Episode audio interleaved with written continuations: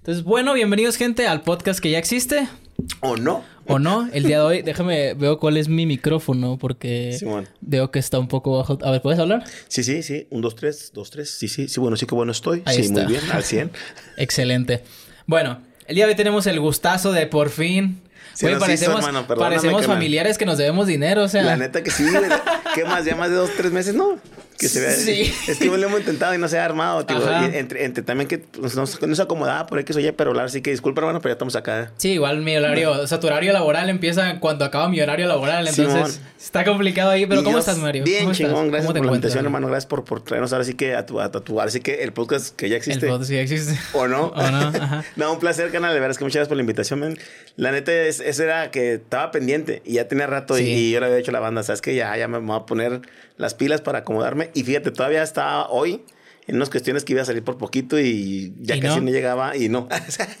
Pero no, no, no, la verdad que yo no quería quedarte mal y, y, este, y sobre todo pasar el cotorreo contigo a gusto, tirar así que el chal y echar aquí el cotorreo. Sí, pero ya sabes cómo son los tiempos de Dios, ¿no? A veces Sí. uno busca algo y por X o Y motivo no se logra y hasta se agüita uno de repente. Digo, no te voy a decir qué me pasó contigo porque gracias a la experiencia que tengo, ya tengo tres años de trayectoria en esto, Simón. pues he aprendido a lidiar un poco con los rechazos de la gente o con las, las cosas que no se han podido dar Claro. por X o Y motivo. Pero en su, en su tiempo sí me, me llegaba a frustrar un poco, ¿no? Porque yo decía, si yo puse toda mi parte, porque la vida me está mostrando Y esto, aparte ¿no? porque tienes buena vibra, hermano. Entonces, La neta, digo, yo, yo vine mucho también por la buena vibra que, que, que conectamos cuando nos conocimos. Sí. Y por ahí por los Open y todo este, este, rollo así de la comedia, digo, pero sobre todo porque me generaste muy buena vibra. Entonces, yo soy con la casi a nadie le digo que no, la verdad. O sea, de cuenta, a mí me dicen, vas, órale, y tal, de hecho, y nos acomodamos. De hecho, todavía hace poquito también tenía con una prima en, un- en su programa que me había invitado y nomás nos armábamos. Y en ese último nos invitamos, ¿sabes qué? Vente ya tú y tu señora a tirar cotorreo. Y estuvo padre también el show ese que nos aventamos ahí con, con mi señora. Pero sí, si tú nos invitas, ahora sí que con todo gusto, a la vez que tú nos, nos invites aquí vamos a se andar. necesite. Pero bueno, creo que podemos empezar con la dinámica para no Simón. hacerla más larga, porque capaz si me arranco y ya no hablamos de eso y es un parte de sección. Como hebra. Ajá, sí, sí. No, como varios, o sea. Sí, voy. Sí, bueno, aquí hay objetos aquí en el fondo para la gente que es nueva en el canal. Eh, gracias por venir. Ah, te iba a decir antes de eso. O sea, que me da gusto que hayas podido venir ya, ya, o sea, no, no gusto de que no hayamos podido congeniar antes, sino que Sí. Siento que el, el momento que está teniendo el canal ahorita te puede beneficiar, bueno, puede beneficiar más al episodio y tanto a ti como a mí nos puede traer Claro, esto es ganar, más, ganar más siempre, colaboración. hermano. Es ganar, Exacto. ganar, digo, la verdad que dicen que los tiempos de Dios, como dices, es- son perfectos y yo soy muy creyente ese rollo. O sea, realmente es, se dan las cosas, pero siempre cuando tengan la disposición. Entonces dices, ayúdate que yo te ayudaré, la neta. Y el hecho de que tú me des tu espacio es para mí una, una fortaleza. Este, a donde llegue, con la raza que llegue, porque Sí, sí, como, sí. como decíamos la otra vez, pues yo no soy de la camada, pero, pero me acoplo muy padre con todos ustedes y sobre todo que me han abierto las puertas, digo, en lo de la comedia ha sido algo que... Sí. Yo, yo me he dado mucho ir a los Open con ustedes porque en los Open, que no es mi giro co- como tal, el stand-up puro, me da, me da la oportunidad de generar más, más, más habilidad en la comedia. Porque es, más- es más fácil el desarrollar con otro público que no es el tuyo por lo general, el que tuvo una apertura más chida. Ok. Sí, Sí, sí. ahorita, va- ahorita quiero, quiero- ah, quiero platicar de eso específicamente. Hey. Pero bueno, vamos a, a explicarlo así ahora bien. Todos los objetos que ven aquí en el fondo son objetos que han traído los invitados del programa. Muchas veces significan algo eh, para la vida de las personas y lo dejan aquí. Muchas veces solo es algo que lo traían en la bolsa o algo así. Y otra vez se les olvida yo doy algo. Ustedes nunca van a saber qué es realmente. sabe. Ah. Es una cortina aquí. eh, pero bueno, el, el objeto que trajiste es... Mira, es, es- es exactamente. Yo en todos mis, mis shows trato de, ir combinado o armado con algo. Entonces, de cuenta que, por ejemplo, eh, yo soy muy de poner este, flores. Bueno, ya sea, mira, en tiempo de calor uso mucho chaleco para los shows. Y, y en tiempo de invierno saco y así. Pero yo soy muy de combinar las cosas. Y tengo un distintivo que poca raza se ha fijado, pero tengo, por ejemplo, si yo voy con una corbata, la corbata lleva un, un, Un moñillo. un moñillo, un botón o Ah. algo así, una flor o algo así. Y en este caso te traigo una de las que tengo. Yo tengo alrededor más o menos como de unas 200 y cacho de estas. La madre. Es que las mezclo para tratar de cotorrearlo. Unas pues, se combinan y otras no, tío. Pero esta es una de las primeras que tuve. Entonces, de ya, de hecho, si se ve, ya está, ya está menos floreado ya. Pero ahí para la raza, más o menos, para que veas. este Y pues de todo corazón, hermano, así que... No, muchísimas gracias. Para que lo tengas aquí con la aquí, colección. Aquí le buscamos un lugar especial. Y te traía otra cosa aparte. O sea, eh, Sí, en sí el primer interés era traer otra cosa. Yo empecé con Cantinflas, hermano, hace muchos años. Entonces, cuando empecé con el Cantinflas, este, es uno de los personajes favoritos que tengo yo. Entonces yo quería, este, pues parte de mi raíz, dejártela aquí y, te traía un, este, un palacate, los que usaba de, aquel entonces. Ya, ya tiene rato ese palacate, esos que eran rojos ya son como... O sea, ese sí va a ser valor histórico, ¿no? Ese sí, igual para la siguiente te, la, te, lo mando. ok, excelente. para el precio de la historia. Acá, Literalmente, este, este palacate tiene un valor de... Ah, no lo creo, déjeme llamar un experto. En el monte de Piedad sí lo agarras más chido, no, la versión de aquí México, Opción humilde, ¿no? Estamos aquí en el Monte de Piedad con Don Lupe. Exactamente. Pero bueno, no sé si quieras platicar. Porque me dices que tienes un poco limitado la. Eh, de primero lo que estás viviendo ahorita y luego retomamos la historia o retomamos desde la historia y llegamos hasta donde estás. Da igual, hermano. La verdad que Pues si quieres platicamos del Cantinflas ya que lo mencionaste. No sé si eso sea lo primero. Usualmente pregunto eh, a, mucha gente que crea contenido cuáles son sus formaciones, ¿no? En su familia, qué se, qué se solía usar, qué se solía ver, qué, qué, clase de educación tenían sus padres con ellos o sus allegados con ellos para poder luego pues ya tener esas herramientas indirectas eh, registradas en la cabeza y ya que tengas el, lugar eh, adecuado para representar cierta cosa, desarrollarlas ahora sí, ¿no? Pues ahora sí que mira, yo, yo desde morro este, me he dedicado a, a estar frente a la gente. Entonces a mí siempre me ha apasionado este rollo de estar frente al público. En mi familia siempre me han apoyado. Por parte de mi mamá, pues, mis papás viven juntos, viven todavía, gracias a Dios. Me han apoyado mucho. Este, con el paso del tiempo, obviamente, mi papá también se incorporó. Al principio, mi, papá como que era entre azul y buenas noches de que este rollo, como que, pues, ¿para dónde, no? Pero realmente desde niño me, me enfoqué a, a, estar frente al público, participaba, era el clásico cuentachistes, el que imitaba a los profes, todo este rollo desde muy morrito lo ¿Esto en la escuela? Sí, en la escuela. O sea, te hablo yo, yo soy de Parral, original de Parral. Y entonces de cuenta que allá en, la, en el kinder mi primer participación en Kinder fue más o menos para un día del soldado. Este, yo declamaba poesía en aquel entonces. Estaba bien morrito en Kinder, te hablo. Entonces, a mi mamá le dicen que yo voy a tener que hacer una declamación para, para ciertos militares que van a ir a la escuela, al Kinder, ¿no? Llega el momento de la fecha que se iba a hacer el, evento. Y madres, que resulta que va a ser enfrente del, de todo el batallón. Entonces nos llevan al batallón. Y las maestras preguntaban si iba a estar nervioso el mallito para tirar el cotorreo. Pues total que me valió madre. Dice mamá que yo desde el principio pues tenía esta facilidad desde muy chiquillo, o sea, me, me, me, me a mí me encantaba el breakdance. En, en, el, yo soy del 82, hermano. Entonces, de cuenta que en el breakdance me llevaban así a, a, a, concursos, pero en pañales te hablo, o sea, así más o menos, o sea, nunca he sido tímido, pues, para este rollo. Y entonces, cuando llega este momento de kinder, me toca estar enfrente de todo el batallón, eran todos los militares, con, y entonces el general, pues, para empezar, cuando me ponen a hablar, pues no quedaba en el podio, ya es que son esos, Entonces me dicen, no, pues sabes qué. y me suben arriba de la mesa de, de, de la. De los, sí, los oficiales, ¿no? Sí, los oficiales, todos los oficiales, y me ponen y empiezo yo a declamar y todo este rollo. Y de ahí para el Real, me suelto evento que pasaba, yo participaba cualquier cosa, bailables y la chingada. Por mi color de piel, obviamente me tocaban puro así como que, pues de kiriki, no, pues el, el negrito sandía, güey. Pues, no, no, había mucho mojón de elogiar. Me tocó Benito Juárez, güey, pero nunca me tocó de presidente, puro pinche de huejero, yo creo. me veían cara muy jodido. Entonces, este, pero participaba en todo eso en la escuela, siempre. Y, y en la escuela era un morro, pues bastante, este, pues dinámico, ¿no? O sea, era como que el arroz de todos los moles. Y de ahí surge este rollo de, llegar a Cantinflas en el 94, 93, 94. Fallece Cantinflas. Yo soy fan de Cantinflas del personaje. Y me encanta mucho, entonces tengo películas de él desde entonces y todo ese rollo. ¿Pero tú desde cuándo lo veías? En, tu, familia se acostumbraba a ver el cine de oro. sí, literalmente. La verdad es que desconozco la línea del tiempo del cine de oro, pero ubico la generación y lo que significó en su tiempo y que ahorita pues sí se extraña eh, ese tipo de contenido porque incluso en el cine se ha visto un poco ensuciado, al menos em, generalizando el tipo de contenido que se genera de raíz mexicana. Yo considero que el cine se va adaptando a la sociedad que está en ese momento. Entonces tú no puedes generar otro cine si la sociedad te está pidiendo un cine al cual se están adaptando. Por más que lo quieras ver artístico, comercial, cual sea, va a ser el cine que se adecua a la área que está. Entonces, hablando de la popularidad. De la popularidad, exactamente. Por ejemplo, en aquella época, de la época de oro, que digo, en mi caso, mis papás son, son muy de, de, de ese cine. Y te hablo que, por ejemplo, si, si aquí en Chihuahua hace 20 años, 30 años, no, 30 años, no había muchos canales abiertos. Digo, o sea, en general, así no había muchos canales. O sea, literalmente había canales. Nada más estaba el canal. y ahora en Parral. y imagínate en Parral, o sea, era, era El puro canal era el de aquí. Nomás era el único canal. Entonces, cuenta que el rollo era esa onda de, de, ver pues lo que había en la tele, ¿no? Entonces había Televisa nada más. en, el fin de semana y Televisa te ponía obligatoriamente, este, pues, cine de oro. pues lo que Pedro Infante y todo ese rollo. Entonces, me gustaba mucho esa onda. La música siempre me ha gustado también. Soy mucho de, de, de, ser versátil en mi música. Me encanta de todo tipo de música. Pero por mi, mi crianza, como te digo, en casa, mis papás siempre como que el lado artístico sí lo había, de cierta forma. Sí había la parte de, de mucho bailar, de mucha música, de ser alegres. Entonces, la, la, como que la comedia innata iba por ahí. A pesar de que mi mamá fue la que más me apoyó todo el tiempo desde muy morrillo, mi papá tiene la beta cómica muy cabrona. O sea, mi papá, mi papá tiene mucha chispa y mucha gracia. De hecho, tiene muy buenas puntadas, pues todavía me, pues, en lo que platicamos. Y entonces por ahí yo veo que tengo la beta cómica. Pero mi mamá la que era muy desinhibida ante la sociedad, entonces nos daba este rollo de conectar con la gente y toda esa onda. O sea, tu papá era más como en espacios de confianza, no tanto pero al público. Llegó a pasárselas, no es de confianza, te hablo que, o sea... Hacer un roast familiar, ¿no? o sea, no, por ejemplo, sí, haz de cuenta, o sea, si hiciera, o sea, de llevarse chido con... con Tenía un compadre, eh, mi papá, este, que es padrino mío, y ese compadre es de cuenta que es todo el cotorreo del vato, es, el lencho, allá está, en California, creo que está en Oakland, no me acuerdo en qué parte está ahorita. Y él este, fue padrino mío después.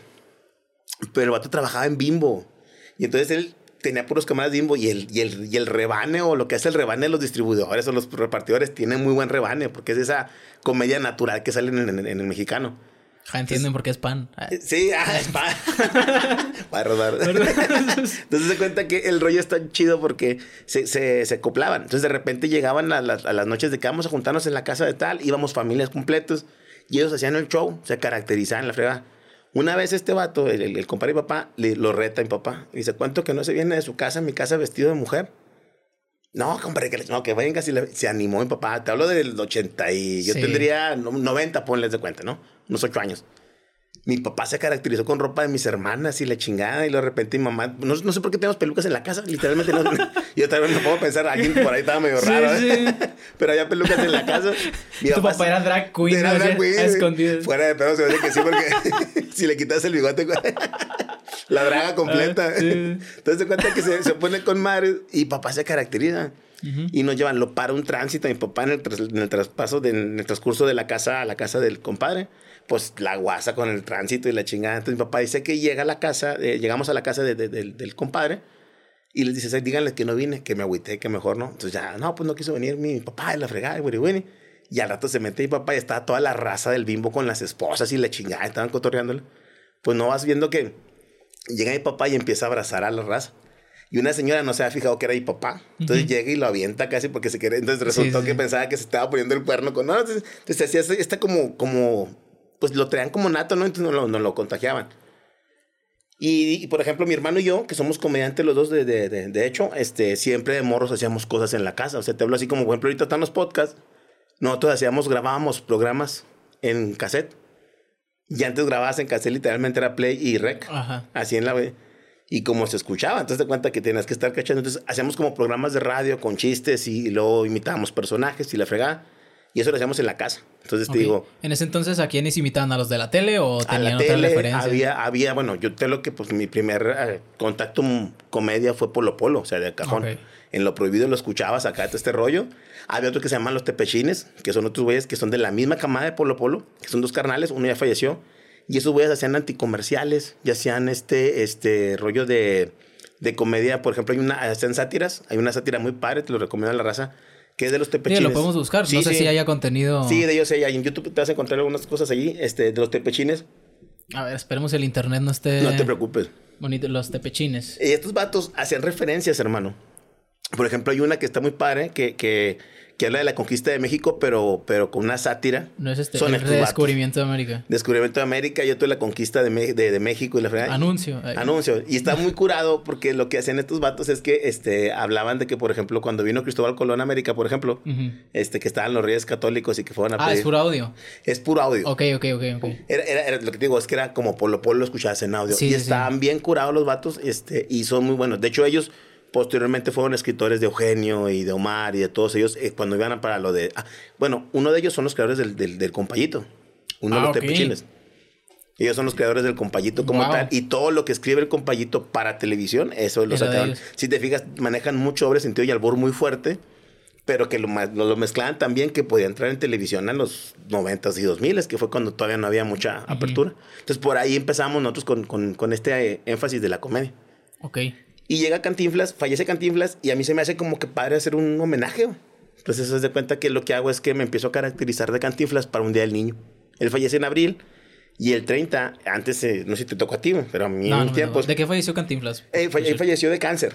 Cáncer es bueno por fumar el vato. Entonces, sí, se falleció de cáncer, falleció como en el, en el 93. Este, la última película que hizo fue en el 82, cuando yo nací, que fue la del Barrendero. Esa fue la última película que hizo ah, y fue a color.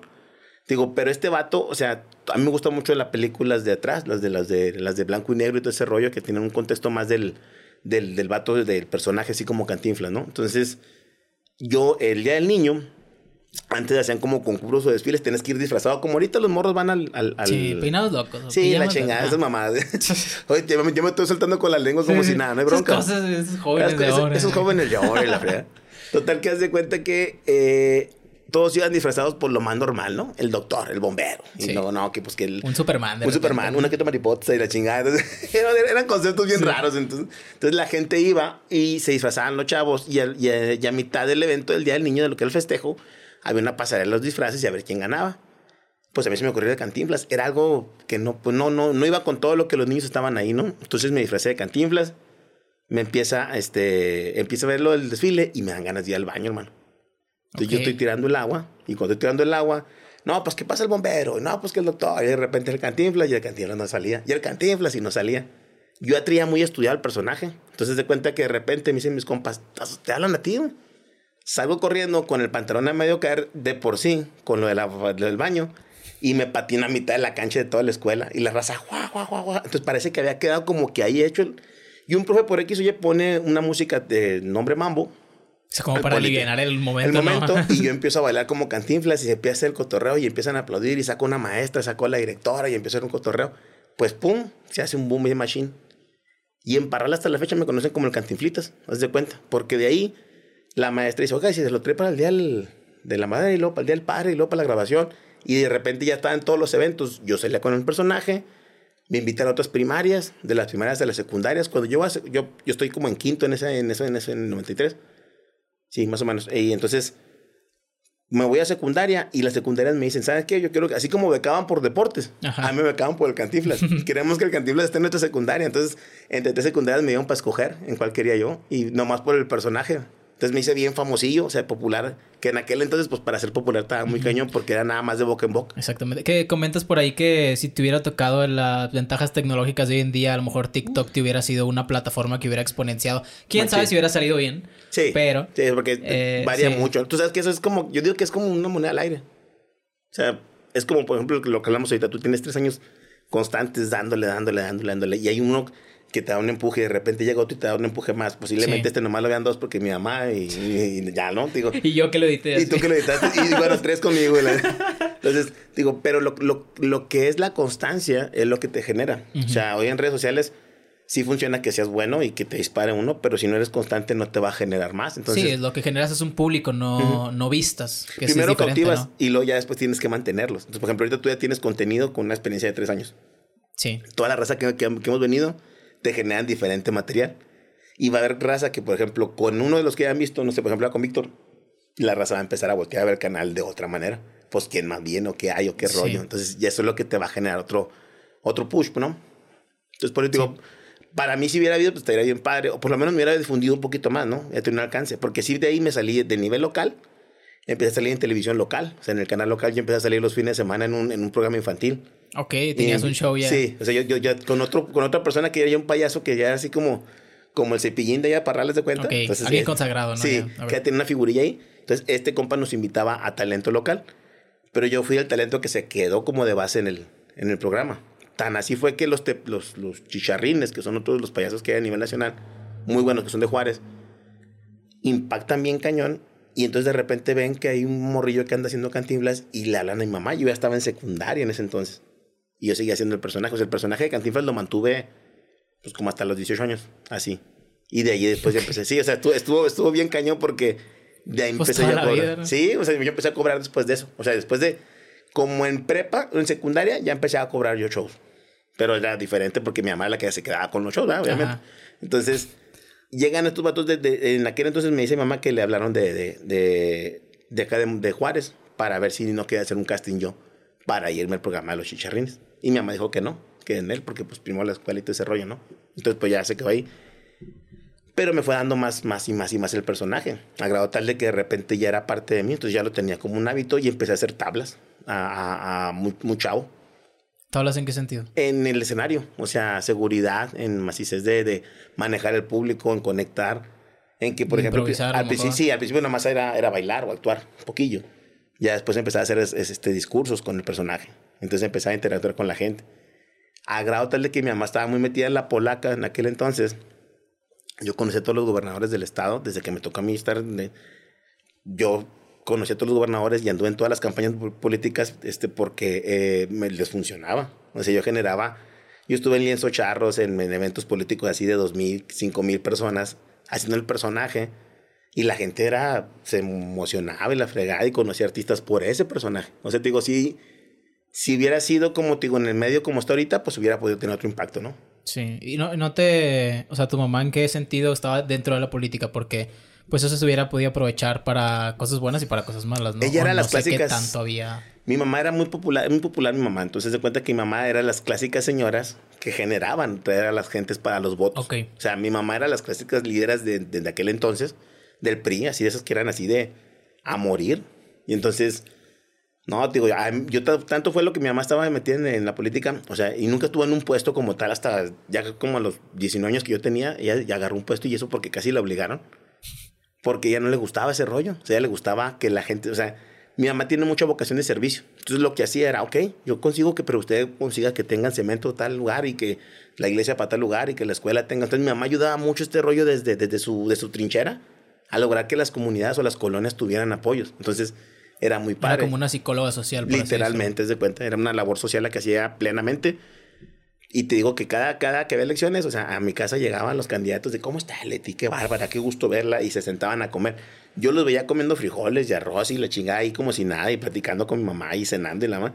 Y a la vuelta del tiempo, cuando tú ves esa evolución de, del político, del político que llega a buen rollo, que tiene toda la intención y se cambia el político corrupto, o sea, sí se ve este.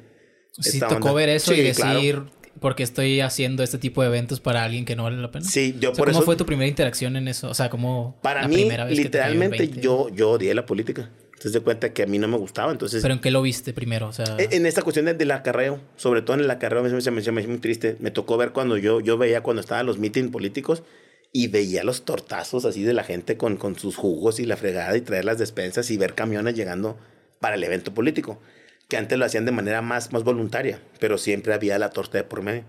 Y yo cuando estaba haciendo hecho, yo veía niños abajo con sus mamás y gente que iba específicamente para recibir ese apoyo político o esa pues, ayuda en el momento para contactar el voto. Y entonces como que me desencanté. Y entonces yo dije, a mí la política ni de fly. ¿Y nunca le preguntaste a tu mamá qué onda con eso? O sea, como que su postura No, hombre. imagínate cómo está el rollo que mi mamá una vez me corrió de la casa. o sea, mi, mi mamá era, era, apasionada, o sea, era, era intensa así de... Pero ¿cuál era su postura en ese entonces? ¿O cuál era tu postura más bien? O sea, porque también depende cómo la abordes tú. O sea, a lo mejor tú con la inocencia o no sé qué tanta inocencia habrás tenido cuando empezaste a hacer lo de las campañas, pues preguntar o, o interesarte por saber qué hay detrás de eso. Yo para los... Haz de cuenta, si yo empecé a los 10 años, o sea, para los 11, 12, ya estaba todavía más, más vivo de lo que, que generaba. Entonces tú veías mucho las cosas.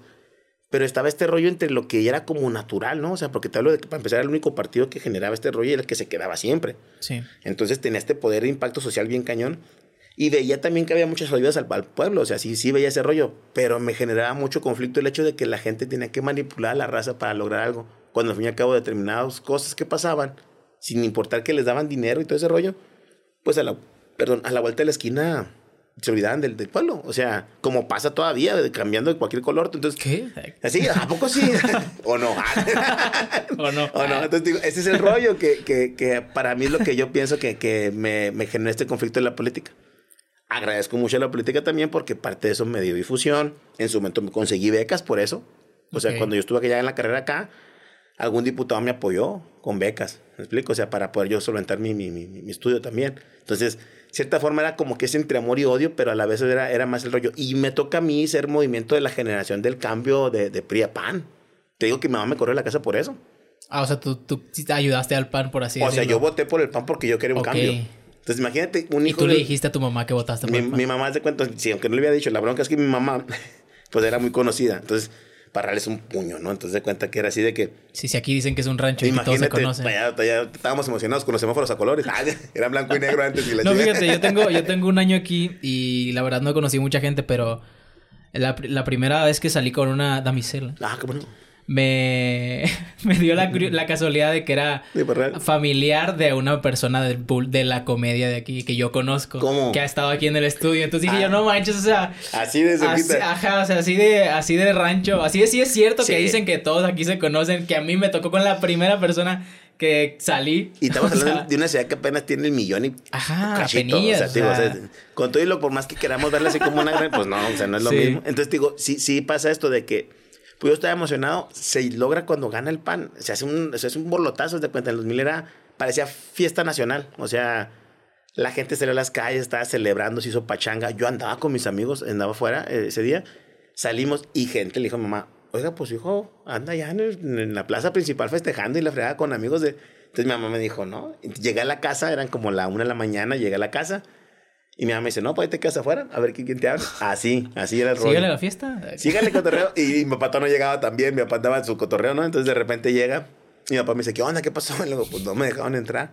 Y mi papá, la clase, pues chido por ti, porque de echarse de bronca a mi mamá, pues mejor me dejó ir afuera un rato. No, te cuenta que mi papá al rato me metió, pero sí, o sea, era- mi mamá era apasionada a morir así, a morir. Entonces, cuando me vengo para acá, curiosamente, algunos de los partidos políticos me buscaron, pero o sea, de todos. Porque tenía este feeling de- del trato con la raza y lo del humor y todo Sí, ese sabían rollo. que tú eras un facilitador social al fin y al cabo, ¿no? Entonces generaba ese conecto. Entonces mucha gente de los movimientos juveniles me invitaban. Y dije, Nael, o sea. De hecho, y, y yo llegué aquí a Chihuahua a estudiar para, para hacerme de, de- de mi carrera, pues. ¿Qué parte de lo que comentábamos ahorita que no te dejara ir tu mamá a hacer el casting es lo que decíamos de que no todo está pensado como tú crees que va a salir, ¿no? Exactamente. Bueno, planeado, más que nada. Más que en esta parte como del éxito, de lo que a veces buscamos como Ajá. el éxito, como, como llegar a cierto punto entre reconocimiento, fama y todo ese rollo. Pues no tanto así, ya, ya, ya hay un momento en el que yo dije, no es por ahí. Porque al fin y al cabo hay un momento en el que la gente te puede conocer, puede ser bueno, puedes trascender, pero el éxito se basa en, en el día a día, ¿no? O sea, hoy, hoy tuve un éxito porque, por ejemplo, esto para mí es un éxito estar contigo aquí, ¿me explico? O sea, Sí. para mí es un enriquecimiento, genero algo, no sé quién va a conocer de aquí por, por medio de, de- de- de- de tu podcast, entonces, eso es lo padre, o sea, digo, o sea, entonces, tiene, te cambia el chip. Porque, por ejemplo, te podría decir un chorro de cosas que pasaron en la escuela. Yo decía ya y no. Y no- Y ya venía y no. O sea, sí, pues ejemplo, estuviste en la casa de Oscar Burgos, estuviste en el eh, unicornio. es- eso, por ejemplo, hace, hace como tres años, bueno, digo, después de ese proceso que me traje el personaje de Cantinflas, yo ya imitaba a otros personajes. O sea, yo empecé como imitador, se podría decir. Entonces ya traía a Celia Cruz, a Paquita, entonces a Valentín. Y Valentín lo traía como de empuje. Sí, Entonces, a Juanga también te vi que a Juanga también. Entonces, de cuenta, estos personajes los traía ya armados. Yo me caracterizaba un chorro en aquel entonces. Pues, O sea, me- físicamente hacías más. Sí, o trabajo. sea, mandaba a hacer vestuarios mi mamá y me, me generaba vestuarios para Celia Cruz, para, para Paquita, más vestuarios a fondo. Entonces te digo, eh, entonces yo estuve la carrera y la carrera, cuando yo llego a la, a la carrera, pongo en todos los pizarros de la escuela, ¿saben qué? Este, lo que sea de jale la frega y hago shows. Pero en ese entonces tú te querías, o sea, querías hacer una carrera como imitador, Como comediante. como comediante. O Sí. sea, pero, pero me dices que ahorita te caracterizabas con puros personajes. De momento no tenías No, algo propio, ¿no? Lo que hacías de cuenta que yo hacía el personaje y al personaje le adaptaba un chiste. Ok. Entonces de cuenta que, digamos, si, si ahorita, por ejemplo, ahorita lo que hablo de Juan Gabriel, yo, por ejemplo, ahorita escribo ciertas partes de la canción que la adapto para Juan Gabriel. Entonces, por ejemplo, hay una canción que se llama No te metas con mi cucu Sí. y la canta Juan Gabriel. Entonces, cuando la canto como Juan Gabriel, al hacer la, la, la, la, el- la temática de que es gay y todo ese rollo, pues se genera un ambiente más, más, más peculiar por el personaje. O, por ejemplo, si hablo de Paquita, empiezo a meter un chiste con Paquita, algo aquí. Entonces, ahí es donde yo genero, eso fue lo que yo le empecé a meter extra. Ok. Se volvió más bien un parodiador. Es que hay de cuenta que hay diferencia entre imitar, parodiar y luego, Ok. o sea, como, como Y algo tuyo sí, propio, ¿no? Que es, por ejemplo, cuando ya escribes tu pluma. Ujú. En la comedia actualmente está la pluma, como hacemos todo lo que hacemos, por ejemplo, todo lo que escribimos nosotros. Y luego está la parte donde está el estando pero. O sea, todos somos comediantes en sí. Sí, luego está el guion, el, El que, guion. el guion de sketch, Sí, bueno, sí. el sketch. Por este, ejemplo, lo que hace Víctor, que escribe guiones para, para, para, que los, otra persona los, los, los genere. O sea, a mí se me hace muy padre. Hay gente que tiene una habilidad muy cañón para eso. O sea, Sí. Víctor a mí se me hace increíble lo que hace. Y cómo, por ejemplo, da ese material, ¿no? Ujú. Los, los escritores de Eugenio son buenísimos. O sea, Eugenio es Eugenio también por los escritores que tuvo, porque no nada más. O sea, Gus Rodríguez, que era una eminencia, o sea, aparte del Nintendo, o sea, era, era una eminencia como escritor. Yo cuando lo conocí a él, yo fui a, un, a, un, a una clase de él de, de, de, de, cómo escribía para Eugenio. Ok. Y entonces estaba muy padre ver cómo él generaba ese material y cómo tenía que ser el juego de palabras, porque estábamos hablando de, una época en la, que, en la que la censura estaba bien fuerte. Sí. O sea, ahorita está muy complicado también hacer reír porque eh, hay censura de una parte en la cancelación, pero hay una libertad del lenguaje, en cierta forma. Y hay un público que también tiene un margen que no sabes hasta que estás ahí, ¿no? Exacto, hasta que no te topas con él. O sea, yo, yo puedo llegar y, un chiste que, que, a 20 les gustó en un evento, a los siguientes, a otros 20 no les va a gustar. Y es lo que te mueve un chorro, entonces tienes que leer al público a cada rato. Y Fran Evia también está ahí, que es uno de los demás. Bueno, estuvo ahí sí, detrás de eso. Fran escribió con él, o sea, varios de los que escribían con él, entonces digo, generan este rollo. Por ejemplo, lo que le metió de frescura a Fran Evia cuando estaban con, antes de los peluches, todo ese rollo, o sea, fue otra, otra manera de, de, generar. Chécate la comedia de Fran. Tiene un juego de palabras muy cañón. Mucho, mucho juego de palabras. Daniel es igual, juego de palabras, mucho. Entonces digo, a mí, me gusta ese juego de palabras. Y eso fue lo que fui. Pero ¿desde qué punto empezaste a, a verlo más profesional en ese sentido? O sea, porque no sé si desde alguna o sea, no sé si con Cantinflas también tenías esas tendencias de meter chistes y luego ya fuiste alargando con los personajes o primero fueron los personajes y luego dijiste, ah, bueno, a partir de aquí, ¿qué más puedo hacer? No, como, como llegué a mi límite, siento que estoy un poco estancado, no sé cómo lo hayas vivido tú. Yo tengo mucho la improvisación. Te das cuenta que me pasaba mucho la improvisación como una herramienta. Te das cuenta cuando improvisaba, hermano. Con el Cantinflas, por ejemplo, cuando tenía estos destellos de, de, de despertarme ante la política en, los, en las campañas, aventaba carrilla al político. Entonces aventaba de los speech que se aventaba Cantinflas, generaba un speech para decir así como tipo conciencia social de que, ¿y usted qué onda se va a poner las pilas o no se va a poner las pilas? Porque como dice uno, a ver, aquí sí muy toda la gente. Entonces de repente como que se patinaba el candidato y entre que era un morrito chiquillo, chaparrito, que conectaba con la gente. Y entonces como que Asher y le empezaba a hacer este juego de, de, de, comedia política de que porque dicen que van a estar y no van a estar y cuando dicen ay que no que qué cosa entonces ahí generaba ese rollo con él y él como que se cuatrapeaba pero a la vez si se ponen las pilas le funcionaba si no lo podía también natural. Entonces, yo improvisaba mucho. Entonces, yo vi a este personaje como una herramienta, ¿no? Entonces, lo vas puliendo. Entonces, hay un momento en el que te va dando más hambre y voy viendo el panorama. Yo veía programas de comedia desde muy morro. O sea, la comedia mexicana siempre ha sido pues, la, la que más me predomina. Yo, aquí en el norte tenemos la ventaja que hay mucha comedia. Seinfeld, por ejemplo, para mí, de lo más fregón que puede haber. Este, la comedia americana de, de, de, de, mm, situaciones muy padre. Me gusta mucho la comedia física todo aquello que no tiene que ver como tipo el clown, el clown me fascina. tú, todo lo que de hecho, tú es mi rutina y es mucho de moverme. Sí, no manches. me cansé de verte. Ah, ese rollo, por ejemplo, ahorita yo tengo las este, secuelas del, del, del, COVID. Por ejemplo, ahorita si te fijas, batallé un poquito porque me quedó esa, esa, esa como secuela. Y en el show de repente le bajé porque ya no podía dar. O sea, llegó un momento en el que un topaba. O sea, sí está cañón. Y pero eh, ya antes, o sea, ¿Tú hace cuánto fue la vez que me viste? ¿Hace como un año? ¿Dos? No, menos. Menos del año, pero sí, ocho meses, un año. Más o menos. Aprox. Pues de cuenta, hace. Cuando estaba en Unicornio y en la casa de Burgos aquí, bueno, aquí en Chihuahua, no, yo traía el ritmo del show a más velocidad. Hacía más brincos, bailaba más cosas, hacía más. Porque aparte, si te fijas, mi rutina es más comedia. Es, comedia de ocasión, de situación, pero basada con musicalización. Sí. O sea, por ejemplo, cuando tú me viste, tú me viste en stand, ¿no? Con, con, en el Open. Sí. No, no, no, yo te vi en tu show. En mi show. En el que grabaste, en ah, el Corner. En el, que grabamos en Corner. Por ejemplo, en Corner, ahí sí era el show como tal. Sí. Antes de eso, este, eh, por ejemplo, cuando yo voy a los Open, yo voy haciendo esa rutina, pero sin el DJ. Porque tengo que saber cómo la aterrizo con ustedes, que, que genera. está bien padre. con la chavisha. Entonces, por eso está, está, muy suave. Cuando yo voy y, por ejemplo, me, me gusta calarla ahí cuando la calo con ustedes y logro hacer risas, es que voy bien. Sí, también te quería platicar de eso porque de, así a, bote pronto, pues sí se siente esa brecha generacional cuando estoy viendo tu show. Sí, claro. Sobre todo porque también el, al estar investigándote y viendo el escenario de la casa de Oscar Burgos, sí, se siente esa, esa, esa, que es antiguo, ¿no? O sea, como que me, me, recordó mucho también a Mike Salazar, que traía su rutina de, de la zumba. Sí. Eh, y, no sé cómo has hecho tú para, para mentalmente no, no caer sobre estas nuevas tendencias, ¿no? Es que, es, complicado. Es, muy complicado, porque es de cuenta que, digámoslo así, La comedia se genera de, de, de cualquier cosa, de situaciones, ¿no? Caídas, de lo más básico, ¿no? Desde lo más sencillo como caídas y la gente se ríe. Sí. La comedia física genera eso, que no requieres muchas cosas para que haya... Chaplin es un caso muy sencillo.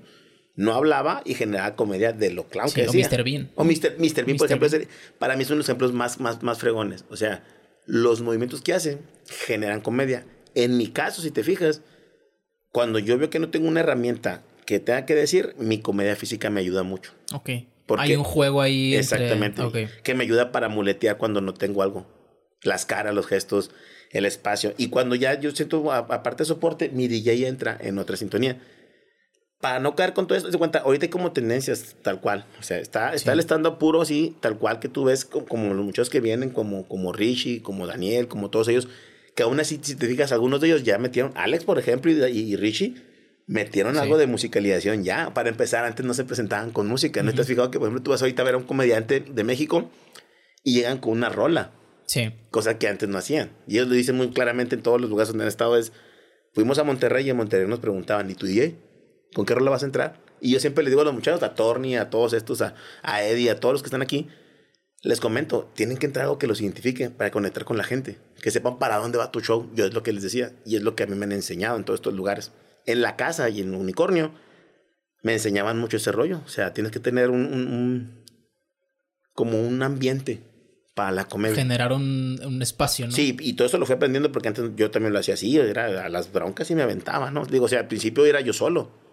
Y era, ponía la rola, la disparaba y luego entraba el personaje y le ponía otra musiquita yo solo, con las imitaciones. Sí.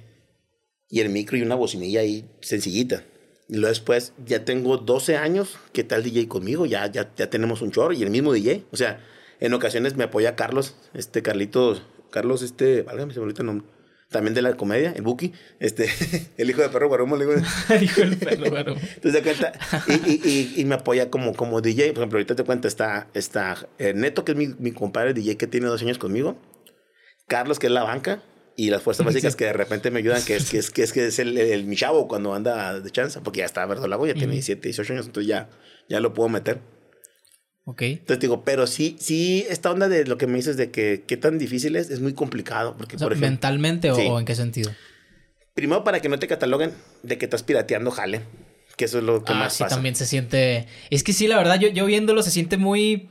Muy inicios de la comedia en Monterrey, Sí, por ejemplo. así es. Porque antes, bueno, yo tengo la, la, la noción de que en Monterrey se acostumbraba mucho a la comedia de estar todo el tiempo rematando, todo el Pum, tiempo pum, interactuando, pum, todo el tiempo la risa a tope, ¿no? Que no, no estaba acostumbrado al público a tener un- una- unas pausas, a, poner más atención, ¿no? Que era, que es también un poco el reto de ir a lugares a hacer comedia donde no necesariamente van a ver comedia. Exacto. Entonces sí, sí se presta mucho a... a- ah, mira, es- o sea, como que el conjunto te, te lleva a, a- a ese recuerdo, a lo menos a la gente que, que ha visto comedia desde hace, desde hace rato, y de ahí te empieza a preguntar, oye, ¿si era material suyo? Es, es que va, va en sí. Por ejemplo, yo tengo material mío y tengo material que lo he armado de otras personas y le doy mi enfoque y lo remato con algo nuevo mío. O sea, por ejemplo, tengo uno que es el que, el que hablo de, de- de la luna de miel con mi esposa. Mi- para empezar, hablo que mi señora está bien gorda. En mi realidad, mi señora no está gorda, está bien flaquita. Entonces, Sí. yo manejo a esta cuca, que es un verdolagón de mujer. Entonces, y esta mujer, cuando estamos en la, en, en- en la, en la- luna de miel, hablo que es todo un proceso con la chantilly, el chocolate y todo este rollo, bla, bla, bla, bla. Ese chiste tiene años, ¿sí? Pero yo le fui metiendo cosas. Entonces, ¿y qué le metí? Toda la comedia física que hago yo para recorrer el cuerpo de la mona. Ese yo cuando lo escuché, lo escuché primero con una flaquita en lugar de una gordita. Ok. ¿Sí? Entonces, de cuenta, yo le empecé a meter más. Ahorita ese chiste que duraría 5 minutos de la rutina, yo lo hago en 12 minutos de rutina. Entonces, eso me genera mi tiempo. ¿Qué es lo que pasa? ¿Por qué lo tengo que hacer así? Porque en los lugares donde yo voy a jalar, o la gente con la que yo voy a jalar, tengo que alargar Te un- pide tiempo. Sí, o sea, porque, por ejemplo, tú vas a una baby shower y pones un estando pero en un baby shower, no te va a generar un enlace con esas personas del baby shower igual. No, pues obviamente no. Porque no es el público dirigido para él y porque tienes que entretenerlo. Entonces, lo que me dices ahorita de que tienes que estar remate, remate, remate y conectando y generando y con y pum, pum, pum, eh, eso te lleva en la comedia donde yo lo he trabajado porque es, aquí desde que empiezas hasta que terminas tienes que darle. O sea, ser abridor te funciona un chorro porque te da las tablas más fuertes, porque es la que te da. Yo abro un show y abro un show con la gente en ceros. No pistos, apenas están arrancando, están llegando. Hay veces que la mesa se está acomodando. Pero cuando la gente va a ver, Cuando va a haber Cuando comedia. va a haber comedia, Sí, por ejemplo, ok. en la casa de un unicornio o así, si tú eres el abridor, llegas y ves que el abridor, o de cuenta que está el abridor y el preabridor. El preabridor Sí. son todos los que van a venir a hacer su, su, su ¿cómo te puedo decir? Su, su propia audición. Ok. Entonces te dice, te doy 5 o 10 minutos. Tú llegas a barrer, el preabridor pone la botana y la musiquita. Haz de cuenta y que ya sí. llega el show. el- Entonces, no. cuando llega, entonces, Ok. yo soy el abridor, hay un intermedio y el cerrador. Cuando tú vas a cerrar, el abridor los calentó. El intermedio, haz de cuenta que lo que aviente, pf, pega. Casi es de cuenta que, porque si el abridor generó un buen jale, tú como intermedio traes un ritmo más chido, la gente ya lo viste, y a veces te toca llegar y ver cómo estuvo el abridor, los últimos 5 o 10 fierros, ves cómo está el ambiente, ves cuáles mesas jalaron, entonces tú ya vas con una más o Y menos. agarrar algo a lo Sí. mejor que traía el otro, rematar con cierta cosilla. Sí, ya, ya, entonces, pero el cerrador tiene que ser don piochas para poder llegar y, porque para empezar ya tienen más de dos horas y media riéndose. Entonces la risa se cansa. Entonces al, al, al cerrar, y si cierras detrás de un personaje fuerte, pues de cuenta, es como cuando vas al Open, Sí. te topa de, de todo. Y puede ser que el mero mero, el más bueno, estuvo en el tercero de 14.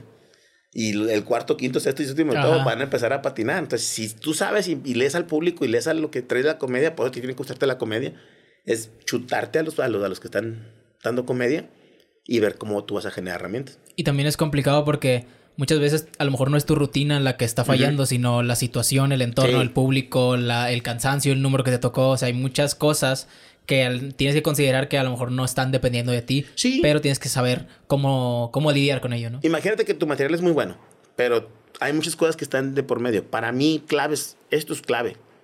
¿Cómo arrancas? ¿Con qué sonido arrancas? ¿Qué hay de la gente? ¿Cómo está la gente? Entonces, yo llego a un show y leo antes de subirme al escenario cómo está la raza.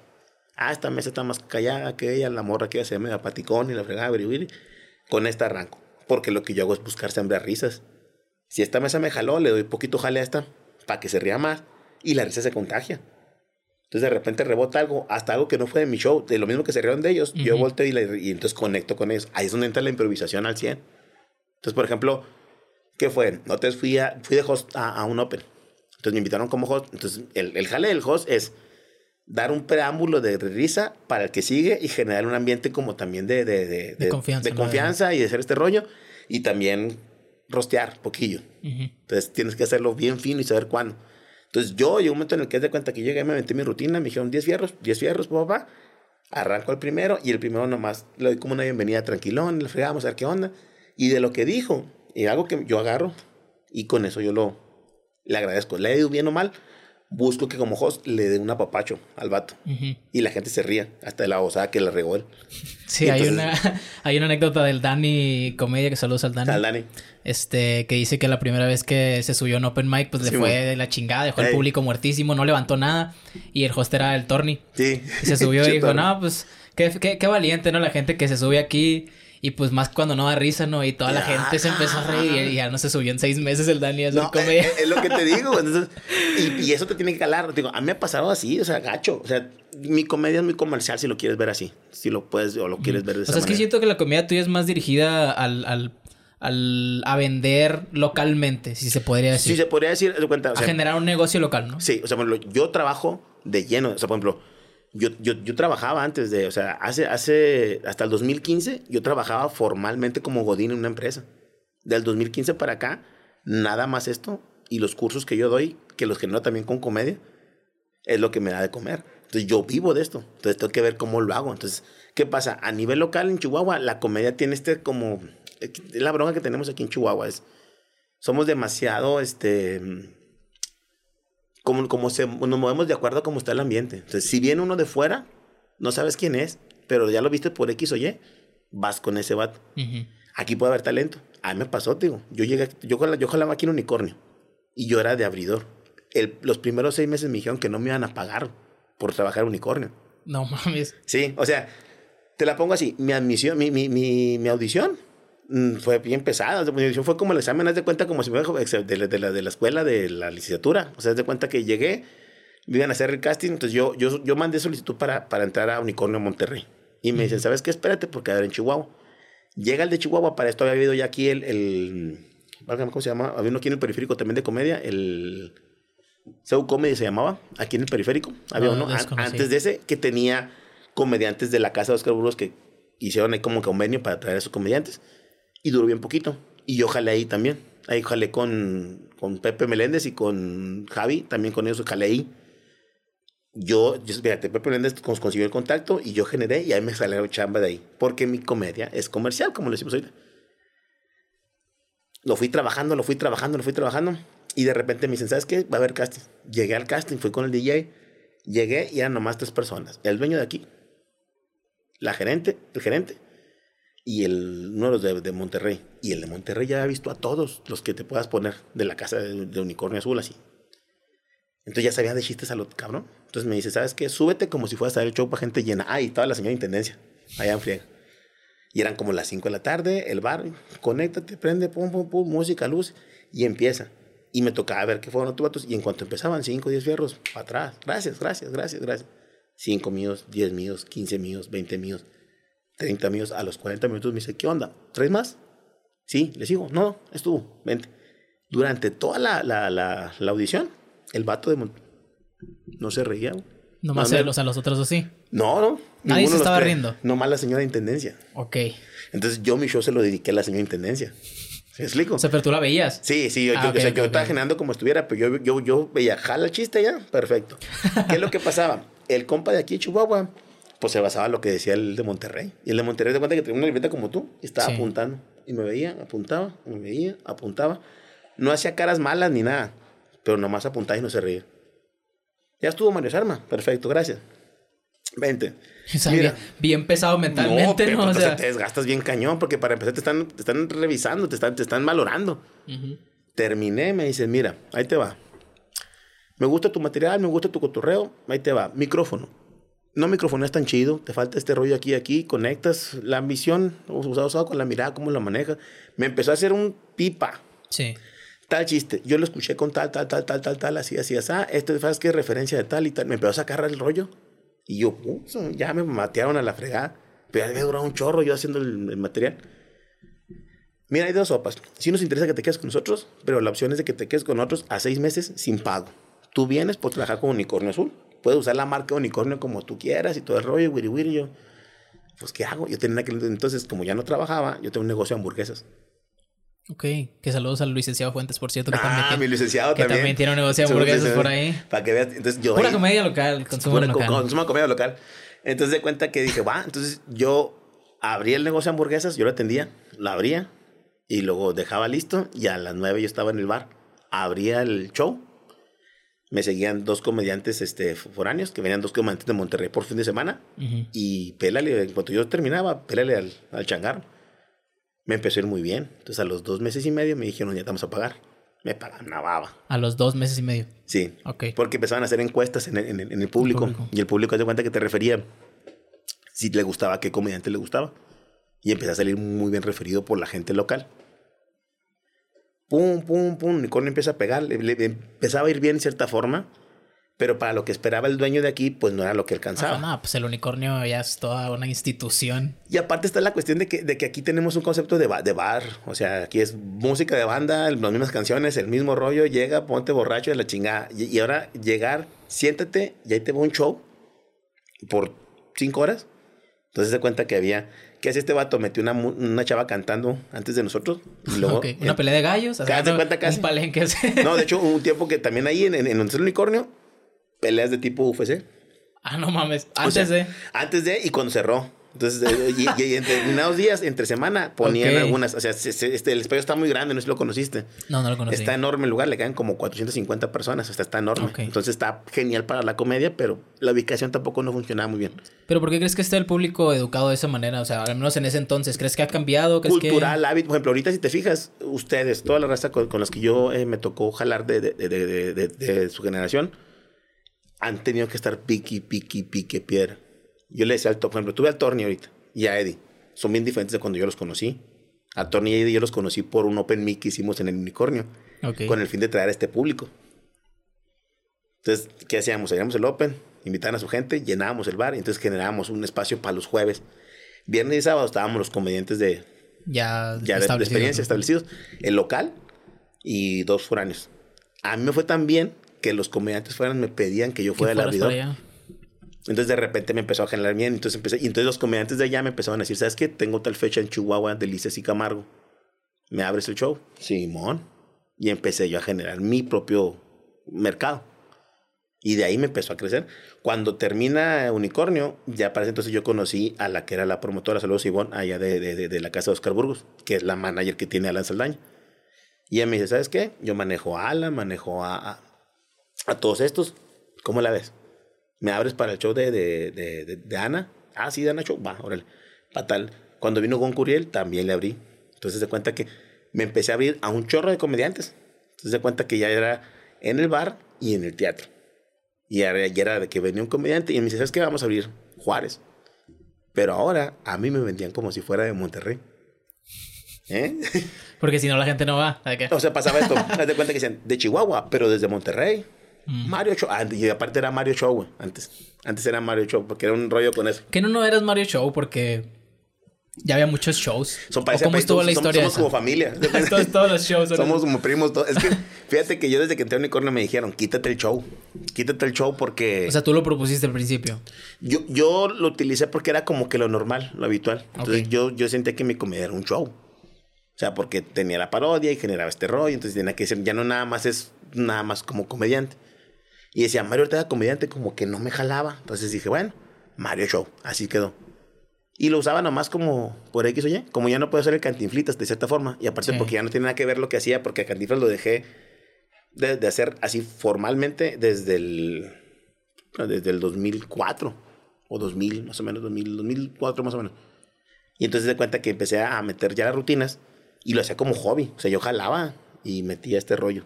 Creo que nos brincamos el punto donde empiezas a dejar los personajes ah, y para empiezas a ser tú. Ah, bueno, de, esa parte de cuando brinqué, estamos hablando del 2000, sí, 2004, 2005, empiezo a meter rutina. Y la rutina era eh, a un chiste, lo transformo. Entonces yo hacía de un chiste una rutina. Ese chiste, o sea, digamos, digamos que a ese chiste lo hacía una ocasión y lo hacía propio, como si me hubiera pasado a mí que es lo que normalmente por lo general empezamos a hacerlo así. Sí, hay un porcentaje de falsedad en la historia. Literal. Entonces, ¿qué es lo que haces? Tú agarras un chiste de un borracho y yo digo, yo llegué borracho a mi casa y empiezo a contar el chiste como si yo fuera el borracho. Ok, me imagino que primero empezaste con los chistes que tenías alrededor de los personajes que, que parodiabas. Con esos. Ya traídos a otro... A otro nivel y luego eh, y empecé a generar como una, una, una, pues una, como un orden pues. Ah, una cronología. sí, una cronología en donde yo empiezo con esto y lo voy llevando a esto y de repente ya puedo meter esta otra y así, pero lo hacía yo solo, entonces era más difícil porque no tenía, entonces era, era mucho de nomás un rematito ahí chiquillo y la fregada. Y, en ese entonces no había tanta facilidad para cursos o para informarte. Ni cursos ni tecnología. Contactos, porque también el hecho de no estar rodeado de gente que esté en tu mismo nivel, por, por, decirlo así. Tampoco no había muchos comediantes, hermano. O sea, te hablo que yo me acuerdo que estaba yo y Miguel. o sea, nomás. Y había otro que, que, había payasos de aquí, o sea, había gente, pero no, no, no comediantes como tal. Entonces, ¿yo qué hacía? Pues bueno, entre que metía esto y metía dos canciones de parodia, y entonces ya, o sea, hacía más, y cada vez le fui metiendo más, paro, más, más, más, rutina y menos parodia. Ahorita, por ejemplo, la parodia la dejo nada más para el final. Hago tres, cuatro personajes y ya se acabó. ¿Por qué? Porque eso me sirve para cerrar dependiendo al público donde voy. Hay lugares donde no lo meto. Entonces, una, entonces empecé a meter rutinas de lo que me pasaba y me acordé de la infancia y de cosas que pasaban en la infancia. Y tengo una que es de las que más me pegó, que fue una, una rutina de mis papás. Que esa no, no sé si la saqué en el evento, pero hablaba de mis papás, de cómo bailan mis papás en las fiestas. Y era una rutina que empezó bien sencilla, regándose a mis papás cómo bailan y cómo es mi tía, mamá, una señora y saluda a una tía. Este, entonces se vuelve un concepto y metí música, música, música y de repente se ya me daba... No es en el chiste donde dices, ponme la banda y que posen la banda de guerra. o sea, por ejemplo, no, e, e, ese, es otro. Es otro. O es adaptado de esa parte del baile. Ese lo metí después.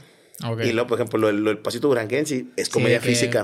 Ponte para acá el sombrero y todo este rollo y así. Entonces empecé a generar todo lo, que, lo que le daría risa a la raza, que es el personaje. Yo uso mucho mm, lo que tengo como material, más uno que otro recurso, para que la gente vea el personaje o, vea la, la situación. Sí. Por ejemplo, si tú si tú ves el sombrero y ¡pum! te vas de embolar. Y como ahora también subo a la gente a que haga ese proceso. Entonces ahora yo también en mi oh. comedia yo involucro. Por ejemplo, en los shows en el bar cuando estoy aquí, yo subo a uno de los que están en, el, bar ¿Qué onda? ¿Cómo te llamas? No, pues que Daniel. Daniel. ¿Vas al hermano? ¿Cómo te vas? No, pues que te gusta Duranguense. No, pues no sé, te voy a enseñar Duranguense. Vamos a empezar con la imaginación y como si fuera una clase, ¿no? Y de repente la raza se ríe porque el compa, yo pensé cómo hacerlo. Pero el compa entre que empieza, entonces yo empiezo a agarrar cosas. No, este pase Peter Languile, que este de repente te empieza, empieza a regalar. Sí, entonces empieza a hacer cosas que, Sí, que sí. sirven y pa, pa, pa, y aumentas, aumentas, aumentas material. De repente ya han salido cosas que de repente las uso para la siguiente y ya se vuelven como parte del show. Y el DJ me ayudó un chorro, porque el DJ de repente hicimos muchas tarugadas, güey. Este, este güey, por ejemplo, sacó cuando hablaba, dígame nombres de rancho, decía. Y este vato decía, Parral. ¿Cómo que Parral, güey? Pues si somos de Parral. Le decía, No, no, no. Pues, y entonces empezábamos a agarrar ese rollo. O que de repente, ¿qué pasa con los casados? ¿Qué pasa con los novios después de que se casan? Y el pendejo se divorcia. No, güey.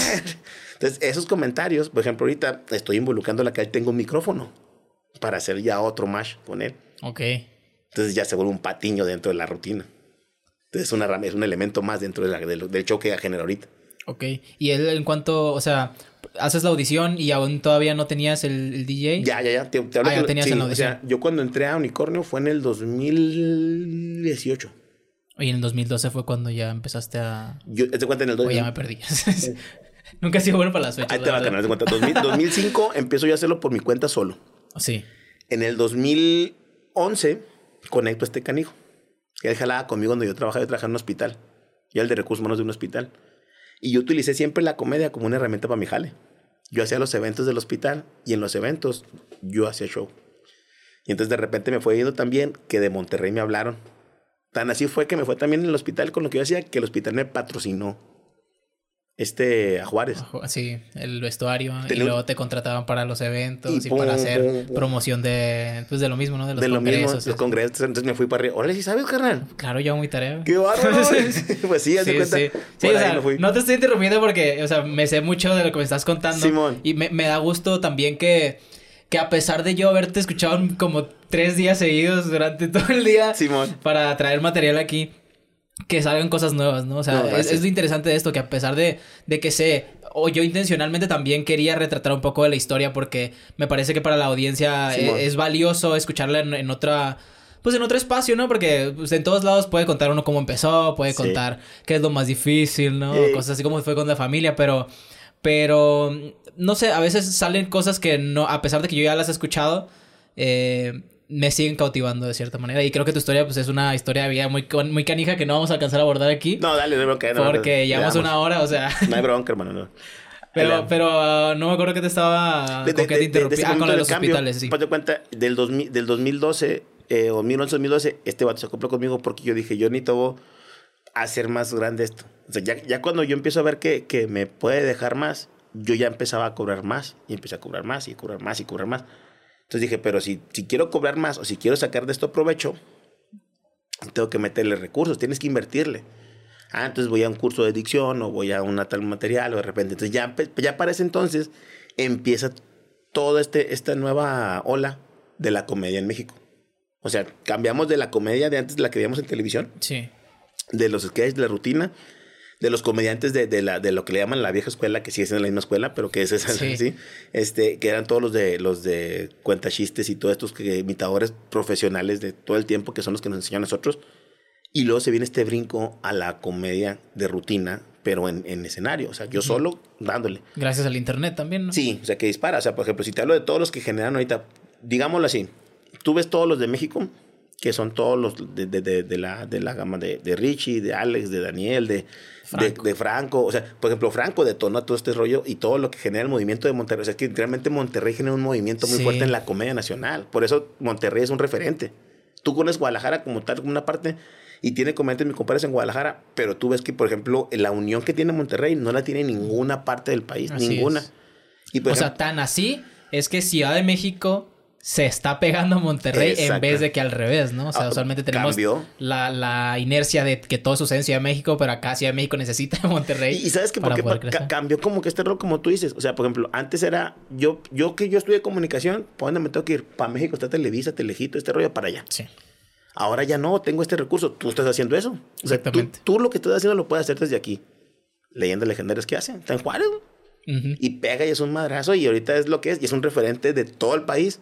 Así y no es. tiene que estar en México en un lugar producido y en la fregada. Entonces tú mañana vas a generar tu impacto igual de esta manera y generas a tu alcance desde aquí con tus recursos. Entonces, por ejemplo, cuando ahorita me hablas de que sea comedia local, pues de cierta forma yo hago mi, mi jale aquí local, nada más que yo, gracias a lo que yo tengo de impacto y lo que logré con estos comediantes, que yo me siento muy arropado por la comedia en Monterrey, porque todos estos comediantes de Monterrey a mí me brindaron espacio, por ejemplo, ahorita todavía me hablan para, voy a ir para allá, o viene el, el maestro Ramos, o viene el Potro, cualquiera de estos comediantes que digo que están de Monterrey, y que yo trabajé con ellos y me dieron un chorro de oportunidad. Entonces, de ahí fue un detone. Entonces, del 2012 empieza a haber otro cambio de mi etapa, en la cual ya es más rutina, rutina, rutina. Y donde ya le inviertes Sí. más a la Otro, ya- pero ya, por ejemplo, ya es lo que hacen en Monterrey. En Monterrey se cuenta que nosotros eh, eh, eh, te contratan para eventos particulares. O sea, por ejemplo, cosa que el stand-up no hace.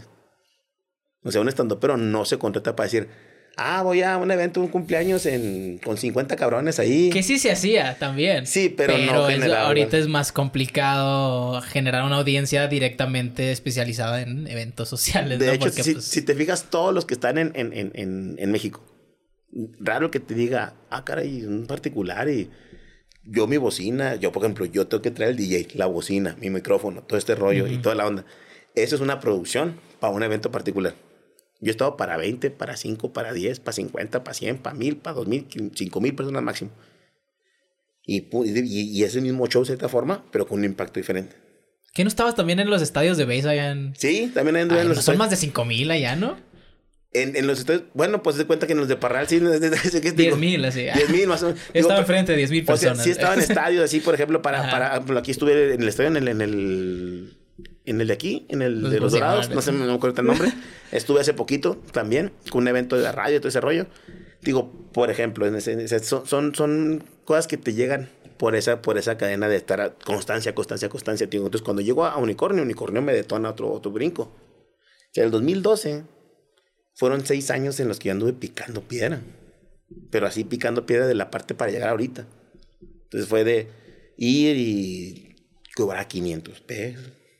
Y eran 500 pesos y luego dije, no, pues ya voy a meter al DJ 800, 700 para darle 200 al DJ. Y Sí. yo con 500. No, pues ya que 800 y ya 300 y 500. Y de repente, no, 800 para que ya, ya 1000 y, pa- ya, ya así, así, así, así, así. Y llega Unicornio y pum, madrazo. Me empieza a ir, gracias a Dios, muy bien. Se genera todo el impacto. Me canalizan para, para, para la casa de Oscar Burgos. Y te digo, pasa este rollo donde cuando ya traía lo del Mario Show, yo hasta que no llego a la casa de Oscar Burgos en Juárez, por el Hernán El Potro, que es otro comediante de Monterrey, me dice, quítate el show ya, güey. Me dice, todos dicen que ponte algo es- específico de tu personalidad o de algo del rollo. Y como yo siempre habría con que me parezco al maestro limpio, entonces dije, pues hay que ver qué onda. Nada más le pongo maestro para no batallar. Y pum, empieza y cambia ese proceso. En cuanto le cambia al maestro limpio, también más seguidores y cambia el rollo, me empiezan a ubicar la raza y me empieza a ir mejor. Nada más que en ese proceso, pinche pandemia. Y valió madre. O sea, la neta, yo venía con un ritmo muy padre. O sea, el, el último, el último show que iba a hacer yo en, en la casa de, de, de Oscar Burgos en Juárez era, ya va a ser yo como el estelar. Ok. O sea, yo, ya- yo, yo ya, no, ya no era ni siquiera abridor, ya era intermedio, yo en la casa de Oscar Burgos en, en- en Juárez y en otros lugares. Y ya me daban más tiempo. Por ejemplo, ahora que vino el perro Guarumo, el, el maestro me dio mucha chance su show. O sea, yo me aventé, normalmente te dan 15 fierros, 10 fierros. Sí. Yo me aventé 35 minutos, 40 minutos de rutina en su show. Pero porque se estableció antes, me imagino, ¿no? O sea, no fue como... Como, o sea, que, que me había visto. No, no, no, o sea, que, que se platicó antes, ¿no? Porque, o sea, está mucho esta... sí, sí, sí. sí este comentario de que no te... O sea, te tienes que respetar esos tiempos, ¿no? Sí, y que claro. hay gente que sí está muy clavada en que respetes... No, por al- supuesto. al- Y y uno también tiene que dar ese respeto. al Por sí, sí, claro. A mí lo que me generó mucho con ellos es que yo me los ganaba en esta onda. O sea, yo, por ejemplo, mucha raza aquí en Chihuahua le daba carrilla ay, pues no son tan buenos. Y le digo, no, cállate. O sea, pues si vienen de tal lugar, tienen algo que nosotros no tenemos. Tienen un poquito de capacidad de respetar su tiempo. Porque, por ejemplo, a mí me decían, yo me subía al unicornio y el unicornio me enseñaron 40 minutos. Y a los 40 minutos te bajas porque sigue el otro. No le pises al que sigue. Respétale, respétale el material porque puede haber cosas que pisaran y entonces respeta. Entonces tenías que estar bien al tiro del público, del comediante, que hora llegaba, cómo estaba el rollo, y tú cerrabas. Y entonces sí era así como que la presión. Y el maestro Burgos es un tipazo. O sea, no, no, no, no, no. O sea, te puedo decir que de los que más yo me he quedado así admirado por su personalidad está Oscar, el mundo Miller. O sea, de, de, de, de, lo que me han enseñado. Pipirrín, que es otro de Veracruz. Y el maestro Teo González. Son de los que tú dices, estos señores, o sea, quiénes son a nivel. Casi nadie, ¿no? O sea, digo, o sea, quiénes son Sí. y te tratan como si te conocían de toda la vida. El- el- el- Yo cuando estuve con Oscar, yo esa vez no pude ir mi DJ eh, aquí en Chihuahua y estuvo mi, mi, mi, mi hijo. Y entonces de cuenta que llegó Oscar y pues yo era así la primera vez que él iba a ver directamente porque no, yo no lo conocí cuando iba a ir a Monterrey. Entonces yo estaba emocionado, fanseando, así, machine, al, al mero Sí. mono fan. Entonces llega él, llega, llega este Pepe Lara, su, su comediante que es patiño de él, y su esposa, y Pepe, el, el, el- el manager de ellos. Y cuando se baja, ¿qué pasó? Lo- pero como si me conociera, man. Mi Mario, ¿cómo estás? Y, le- y me saluda y mi, mi, mi chavo, ¿qué onda, papá? No, y viene a tu mamá, ya te atendieron, ¿qué onda? Ya te, ya te dieron tu, tu, tu camerino. tu- un tipazo. No, muchas gracias, maestro. No, dime, Oscar, y todo este rollo. ¿va? En lo que íbamos a empezar el show, me dice, vente, vamos a comer acá. Y nos fuimos a comer allá atrás de- de- del Teatro de la Ciudad, en, el- en los bares que están afuera. Sí, el Gaba y. Ahí, ¿ya te cuenta? Que si quieren patrocinar este espacio, Gaba. Por favor, si están amables. Por favor. ya que les di promo. pues, ahí, ahí le caímos. Entonces, se cuenta, y, y estábamos platicando como si yo lo conociera de... De toda la vida. Y me dijo, ¿qué, qué onda? ¿Cómo andas? Y no, pues, Ivonne me comentó de ti, que estaba aquí, que estaba con el Alan. Y le no, pues sí, la fe. ¿Traes algún videíto? Y le empecé a enseñar, vale. Dale, ponte de acuerdo con Pepe, con el manager. Y el manager te dice, siempre sé que te refiere, tienes tanto, así, así, así. Y en cuanto suene tal cosa, yo te pago luz y ya. Y eso pasa mucho en el teatro, sobre todo. En los, en los open, cuando, no, en las, en las aperturas de show. Empecé, me dijo, si yo, te, si yo le digo a tu DJ, hasta ahí. Si va bien, te dejo. Pues empecé, pum, pum, pum, pum, pum, pum, pum, pum, y la raza, jajaja, jajaja, jajaja. Donde pides algo, me decía de, de, de, de Oscar. Yo pues cuidé mucho el material. Paz, paz, paz, paz, dale, dale. Y mi chavo te decía, que le sigas. Y yo volteé y dale, dale, pum, pum, pum. Cuando me pensé ya tenía 35 minutos. Y pum, dije, pues, y la gente, y de ahí me jaleo, jaleo, ¿eh? Digo, pero ese desarrollo, o sea, con Alan, por ejemplo, Alan, hasta la fecha, por ejemplo, he dicho ahora que venga, lo voy a abrir con el favor de Dios, ya hablamos también esta semana pasada, y son con quien generé ese, ese lazo. Digo, y, y llegando a Juárez me dijeron, digo, yo iba a ir a Monterrey, o sea, ya- a mí ya me habían abierto sin hacer casting para ir a Monterrey, ya después de lo que había trabajado. Entonces, yo el último show que tenía era una semana antes de la pandemia, cuando decretaron todo el rollo. Sí. ¿Y qué es lo que hacía yo? Yo, eh, Monterrey me decían, va a ir tal comediante a Chihuahua. Llega a Chihuahua, van a estar en Delicias, Camargo, Delicias, Chihuahua, y te lo llevas a Juárez. Entonces yo me volvía, o sea, por ejemplo, con ellos los conocí en carretera, platicando y todo este rollo y aprendiendo de ellos y así. Entonces cuando llegábamos allá, yo era, eh, había un abridor local, que era el de Juárez, a mi amigo Stitch, que le mando saludos a, no, a todos los de allá, a, a Richie Rico también, a Saludos. todos, a toda la raza allá. Este, y ellos, puro talento, el Balín también. Y entonces ellos eran los abridores y yo me tocaba hacer el intermedio. Y yo llegaba y así de que, no, hombre, man, me- ellos me trataban bien chido de esta. Me digo, no, pues estamos iguales. o sea, yo estoy igual que tú ahorita. Vengo de lo mismo, nomás que a mí me... Y ellos me decían, es que a ti te vienen vendiendo como ya comediante de, de la base de, del staff de, de, de allá de Oscar. Uy, pues ya bien perro. Y me pagaban. Ya me pagaban como comediante. Ya, ahí sí bien. Ya era diferente el rollo. sí, ya me pagaban, entonces ya, ya era más chido. Y entonces que te cuenta que conocí y ahí fue donde yo crecí. Y ahí me dijo una vez el potro, cámbiate el rollo, me cambié el nombre y empezamos a darle. Pero ese fin de semana eh, yo vi a venir Gary Show, un comediante allá de, de, de- de Monterrey. Íbamos a estar aquí en dos bares y luego nos íbamos a Juárez. Y en eso decretan la pandemia. Y me dicen, vas a estar tú con él el viernes en, en Juárez. O sea, cuando jalamos aquí miércoles delicias, jueves en Chihuahua, viernes en Juárez. Y al día, el sábado también era en Juárez, pero ya, ya se iba Gary, yo me quedaba como el estelar. Y al siguiente fin de semana yo ya tenía armado mi boleto para irme a, a A Monterrey. Y chicharrín con chin, peleé mi boleto y peleé todo el rollo. Entonces sí estuvo, sí estuvo, sí estuvo gacho esta, esa parte. Volvemos a esta otra onda que decíamos ahorita, el ya y no. Ya vamos a llegar y no. Y valió cucha, tío. Entonces, hasta la fecha sigo disfrutando mucho lo, lo, lo que es la comedia. Me gusta mucho lo que hago. Mucho, mucho. Me, me, me apasiona, tío. Por ejemplo, mañana salgo, no, el, mm, paso mañana, salgo a León y a Guadalajara a dar show. Ok. Entonces te digo, andamos ahí, o sea, te digo, o sea, ya, ya parte de esos contactos que me generaron todavía de aquel entonces me dieron chance ahorita para seguir trabajando. Que es lo ideal, ¿no? Porque, por ejemplo, digo, no sé qué se dedica tu esposa, Ajá, Pero- es que es gerente de enfermería.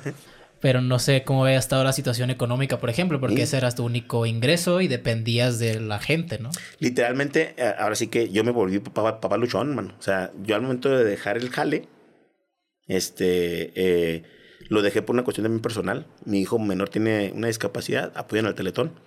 Este, entonces yo me encargo de mi hijo en las mañanas de llevarlo a las terapias desde que tiene esa edad. Entonces en los últimos, desde el 2015 para acá, yo me hago cargo de esa parte. Mi esposa está de lleno completo porque tiene un, tiene un puesto bastante, bastante fuerte en, en, el hospital donde trabajamos. Y ella, este, pues tenía una, una experiencia que no podíamos tirar al, hacia el caño nomás porque sí. Yo tenía poquito en el otro empleo, entonces dije, de que tú sacrifiques, vámonos. Entonces cambiamos. Ahora ya traigo la mamá van con toda la banda, mis hijos y lechitor. Entonces cambió el rollo, y ese aporte, ese apoyo de mi esposa que fue, o sea, yo hasta ahorita te puedo decir que lo que he logrado ha sido por mi esposa. Porque me apoyó, porque creyó en este rollo, porque confía en lo que yo soy. Y porque me dice, pues va. Y la hemos apretado, digo, y gracias, no nos ha ido mal, digo, pero pues como todo, tienes subidas y bajadas. Entonces, digo, sí está chido. Digo, a mi esposa le va bien, tiene un buen salario, tiene una buena prestación. Todo el pedo también con ella, ¿no? En esa parte es una mujer profesional, es líder en su jale, reconocida. Y yo busco abrir mi camino. Entonces, literalmente, pues eso cuando comentas de que un comediante, ¿cuándo llega ese momento de, pues no sabes? O sea, ¿tú cuántos años tienes ahorita, hermano? 24 años. Fíjate, o sea, estás jalando ahorita, estás haciendo esto. Tú no sabes si, si esto que estás jalando te va a detonar en este mismo o en otro, en, en otro proyecto en el que sea el, que te dispara más fuerte, ¿no? En mi caso así pasa. O sea, yo te puedo decir, hace, a los 30 años, yo andaba empezando a picar piedra porque mucho tiempo nomás lo dejaba como hobby. Ok. Entonces, posiblemente si le hubiera metido este tiempo, pero fíjate, me tocó entrar en el proceso justo cuando todo se detonó. Sí, sí, igual pues tuviste una bala perdida por ahí. Sí, Entonces. Sí. Una bala perdida. sí, está a mi niño de compromiso, a mi Mau, que es mi niño de compromiso. sí, digo, allá está el sí. Mau, digo, entonces digo, o sea, pero todo ese rollo me enseñó muchas cosas, digo, y nunca lo dejé, o sea, nunca he dejado de soñar en esa parte. Y también creo que eso al, al final te da tablas sí. en la vida y te hace, pues en cierto punto, tomar las riendas y decidir o, o establecer un éxito eh, a corto plazo, sí, que al final, a largo plazo, puede ser un éxito que tú a lo mejor no te imaginabas, pero sientes eh, que, que, estás donde perteneces, ¿no? No sé si mm -hmm. te ha pasado, eh, o sea, no sé si vivas eso constantemente o, o ya aprendiste a, a, a, como me decías ahorita, que tu éxito depende de lo que logres en el día que estás presente. Hey. O cómo veas el éxito en general, porque el éxito, yo creo que uno mismo define su propia medida de éxito. Sí, sabes que me cambió mucho el panorama, porque yo tenía esa visión, como te comentaba anteriormente, de, de, de llegar. Tengo que estar en tal lugar para, para saber sí. que ya estoy en ese punto. Y una vez platicando con amigos me dicen, es que, por ejemplo, muchos camaradas me dicen, es que tu material está muy chido, o sea, está chido tu cotorreo, la comedia que tú manejas, todo el concepto está muy padre, dice, y tú ya estás a la par de muchos de los que están en el medio, me. Y yo, pues yo en mi rollo digo, no, también falta porque yo he conocido el, los comediantes.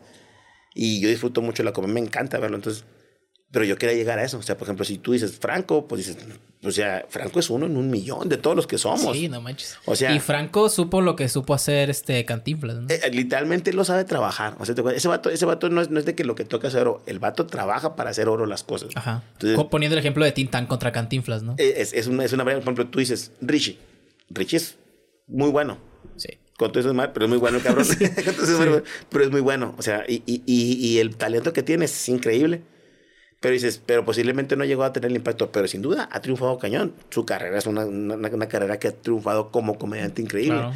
Alex ni se diga, o sea, para mí que son comediantes, Vallarta, o sea, Vallarta para mí es de los mejores que hay. O sea, y todos tienen más de 10 años chambeándole, ¿no? Todos, o sea, digo, o sea, todos empezaron de 29, 28 años, ¿me explico? O sea, sí, y chambeando como Godín también, ¿no? Todos, o sea, Alex, la líder de mercadotecnia. Sí, Chumel. Chumel, por ejemplo, Chumel ingeniero, y, y, lo que ha hecho Chumel, por ejemplo, y ahorita tú lo ves y, y cómo él evolucionó. O sea, tú, yo, por ejemplo, admiro mucho Chumel la, la evolución que ha tenido, porque no nada más fue por la comedia ahorita ya está en teatro y genera sus contenidos, todo este rollo. O sea, sí se diversifica uno.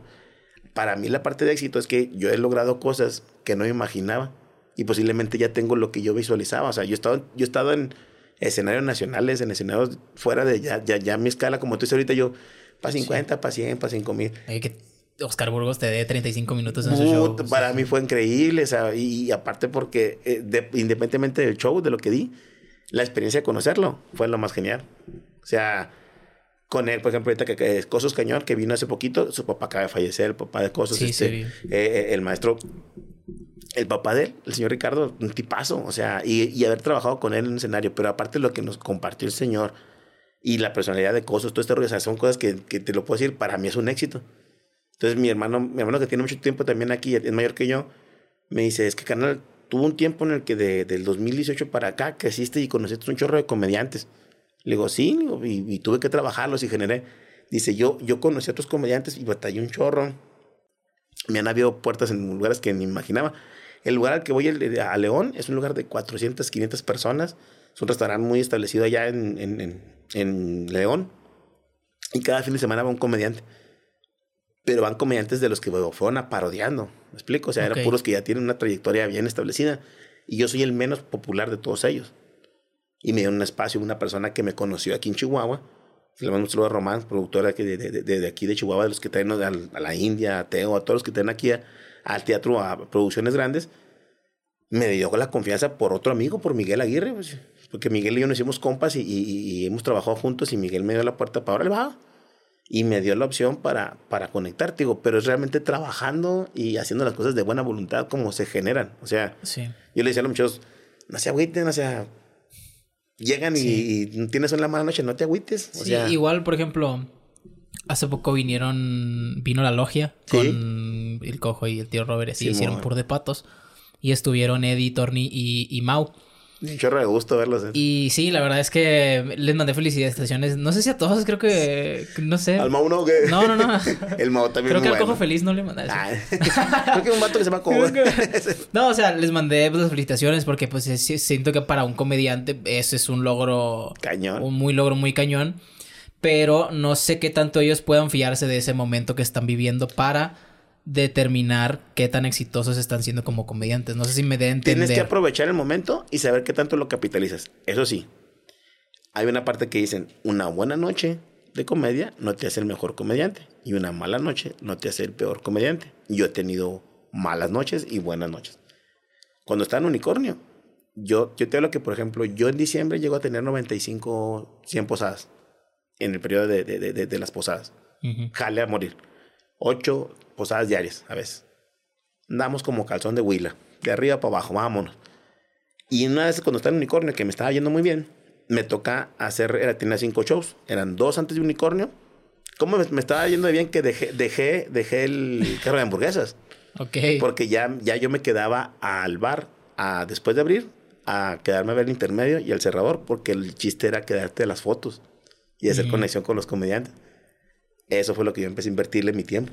Y me empezó a generar, a reeditar, porque ya cada vez que salía el show de unicornio, yo salía con chambitas. Ya eran tres, cuatro chambas. Sí. Entonces, de cuenta, regresando otra vez a esa parte, dos shows antes de unicornio. Y luego llegaba unicornio y luego tenía otros dos shows después de unicornio. Entonces yo terminaba como a las 3, 4 de la mañana ese día, ¿no? Llego al primero, pum, chido. 100 personas, va. El segundo era una cliente que me vino unicornio y que le encantaba mi show, dueña de una empresa de talleres eran como mil y pico de personas el evento. Una maquila de Una maquila de cuentas, literal. La raza que iba al, evento era raza que era cena, show y baile. Entonces, esas posadas, tú sabes que la raza de esos, de, de, de, de esos lugares, de esas chambas, son las que quieren ir a bailar. Sí. Entonces, le dije, claro que sí, con todo gusto. Bien pagado el show, Simón, va, perfecto. Llego al show, va a haber sonido, pregón. El salón donde fui Saludos al salón, no, no, quiero decir nombres porque la acústica estaba horrible, tiene una acústica horrible. Y el, y el sonido con el que me iban a prestar supuestamente era un sonido muy grande, de cuenta, no sé, como del conjunto primavera, un sonidazo, ¿no? Entonces yo llego, no, genial, está el sonido apenas. Pero cuando llego me dicen, no más que con el sonido de abajo. Y era un sonido, de cuenta, como si fueran los salteños de no sé dónde. Entonces se cuenta así, un conjunto de cuatro y una tuba, no más. Y le digo, por lo que más quiera, sea tan amable de no ponerme cuando estén sirviendo la cena. Haga cuenta que le dije a la señora, póngame en cuanto de mandarme a chingar a... mi madre cuando esté. sí, sí, sí. ¿Fue, en el evento donde olvidaste el micrófono? Gacho, gacho, sí, se cuenta. No manches, güey. No te digo, o sea. Está caro, me, estaba asombrando un chorro. Es de cuenta que llegué, llegué, y nada pegaba, nada, nada, nada. Cosa que aventaba, no pegaba. Cosa que aventaba, no pegaba. Cinco minutos. Y a los diez minutos, haz de cuenta, empezó y pum, pasan todos los meseros. Entonces, estaba muy lejos del escenario, este, me tenía que acercar a las mesas, empiezan a pasar la comida, la raza ya quería comer y bailar en la fregada, me empiezan a mentar la madre, literal, y ni una risa. A los 30 minutos yo dije, ya la chingada. Y, le dije a la señora, si usted gusta no pagarme lo que sea, o sea, se me hace... La señora dijo, no, yo entiendo, yo también la regué en este rollo así, así, así, no se preocupe, estamos pendientes y ya. Salí llorando del, del, del, del evento. Sí, pues no manches. O sea, yo dije, ya no sirvo para esto y la fregada y, y, y chico mediante balín, la madre me habla la gerente del unicornio y me dice, ah, saludos Abril. Cervantes, este, Mario, ¿ya vienes para acá? Sí, ya voy. ¿Qué tienes? Vente, ya te están esperando. tenemos evento lleno, hay un evento de beneficio, está lleno. Vas a abrir tú, te están esperando. Estaba Ojitos de Huevo, ese vez, y estaba, este, creo que estaba Cachito Bombaloc. Eran los dos comediantes. Cerraba, este, Ojitos. Sí. Entonces de cuenta que estaba, estaba con Mares, pero yo venía bien agüito. Y mi compadre me dice, siempre ha sido muy buen amigo. Y me dice, no, no, no chille, pichi, compadre, no se la chingada, échale ganas y la fregan. No, compadre, échale ganas. Total, que se cuenta que llegamos y me cambia el panorama. Me lavo la cara y todo ese rollo. Me dice, y a partir de ahí yo hice lo que te comentaba. Yo empecé a generar un ambiente. Antes de entrar, yo me preparo con música. Tú con, sí, o sea, te pones audífonos así. Yo traigo mi, mi, mi, mi, playlist del, del de, de, de, de, camino al show. Y luego llegando al show, este, traigo puras músicas de boda, pachangueras, cumbiancheras y la fregada. ¿Por qué? Porque sepa dónde va mi show. O sea, tú viste el show y va por ahí ese concepto. Sí, que ahorita estaba limpiando la casa para recibirte así de volada, porque pues no tuve el tiempo ni ayer. Y, de volada veo el bote de basura y dije, y es una bolsa del Soriana, ¿no? Ah, la... ah, no, ese era el ah, súper, ¿no? Ah, tu chiste. No tiene otro... Ese era el Ah, dije, no manches. es, lo, es lo que hay, canal. sí. Pero bueno, si quieren saber el contexto del chiste, vayan al show de. vayan a mi show. No, yo, yo lo que la gente que estamos jodidas, pues, usamos una bolsa del súper con un chingo de bolsas al súper adentro. al súper, si quieres patrocinar este, este lugar, vente para Yo sé que tienes dinero al súper. Venga, una realidad. Que en paz descanse en el Entonces te cuenta que el rollo es que esta onda eh, eh, me conecto y le digo, y ponte tal canción. Esa canción yo la utilizo para empezar el show. Si tú llegaste a ver el show desde el principio en el, en el que fuiste al, al, al corner. Sí, yo no tenía, me acuerdo, la verdad. Bueno, yo, tenía una, yo tenía una música preparada. O sea, yo, yo pongo música para que la gente esté como, eh, eh, porque la cumbia y todo ese rollo nos saca el barrio. O sea, tú pones Ángeles Azules y ya sea rico, pobre o quien sea, entra en una sintonía. Entonces, eh, entonces y empieza a meter este rollo. Es lo que unifica, ¿no? Es como el payaso del rodeo, así. Ahí se pierden, se pierde todo. Hay canciones que yo pongo. Entonces, esa canción las pongo antes de empezar el show para que la gente vaya entrando. Y yo me voy relajando también, ya escuchándola. Y, entra, y cuando yo empecé el show, el unicornio, sabes que venía de la, de la mala experiencia. Conecto y lo que aventaba. y era el primero, ¿eh? Pa, pa, pa. Ya no me quería bajar. Yo estaba feliz. De aquí no me sacan. Ya estoy. Y ya llegó mi tiempo, papá, papá, muchas gracias, todo el rollo, jale, terminando, jale, jale, jale, jale, jale, mucho jale de ahí. Y me voy al otro, tenía conectado, y para eso sí me dijeron, acuérdate que un buen show no te hace el mejor, ni un mal show te hace el peor.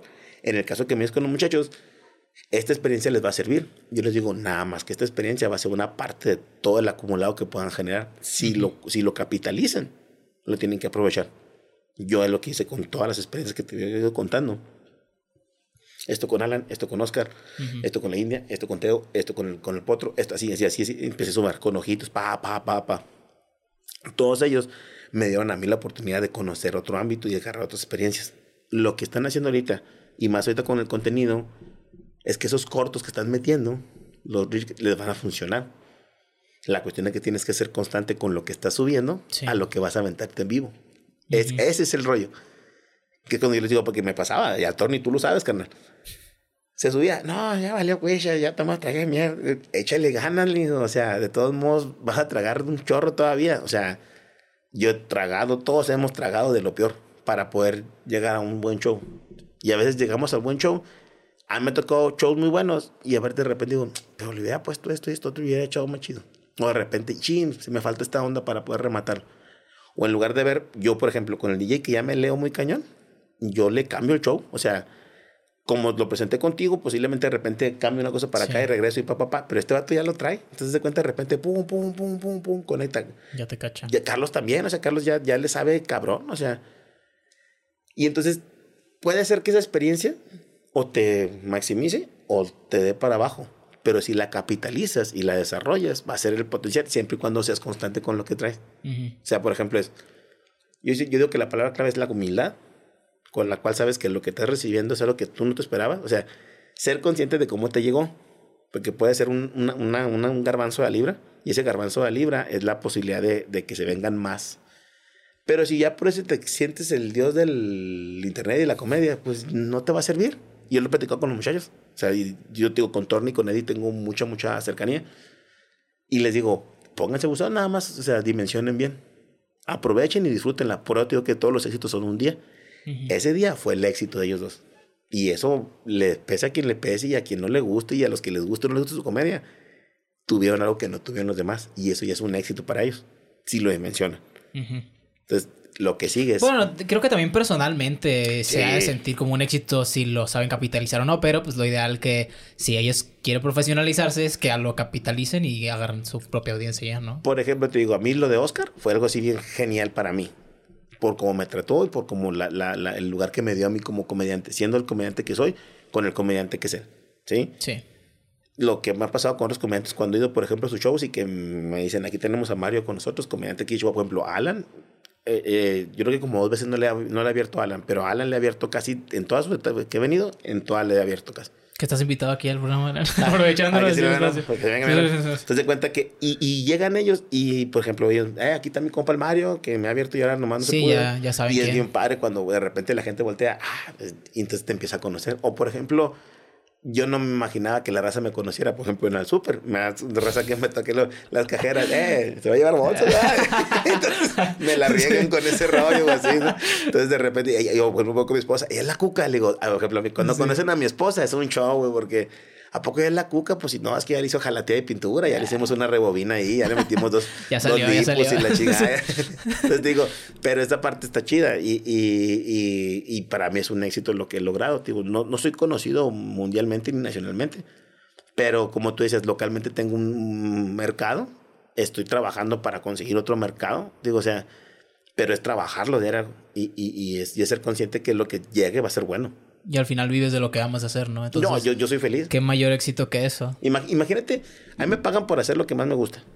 Y como yo digo, y ando jalando, ¿eh? Como ven, ¿eh? Y este güey, como lo ven, tiene sindicato, el pinche DJ y la más. y ese rollo, este güey, eh, no, las, las anécdotas que tenemos este güey yo, nos han pasado un chorro. Pero así un chorro, así que nos atacamos de la risa y, y, y, en X cantidad que nos divertimos. Un show, por ejemplo, ahorita yo traigo plan de hacer un podcast también. Ok. Y en ese podcast yo quiero meter oficios. Y al primero que voy a invitar va a ser al DJ de la experiencia que ha sido como DJ y de ahí generar espacios de comedia sobre lo que los oficios dan. No van a copiar, hijos de su Sí. y por ahí es el rollo, o sea, porque de repente se invita a un fontanero y que me ha fontanero de las experiencias que he tenido en las cuales se ha cagado la risa o que le ha pasado cosas bien chuscas y que, por ejemplo, el público vea y de ahí yo, pluma. Sí, claro.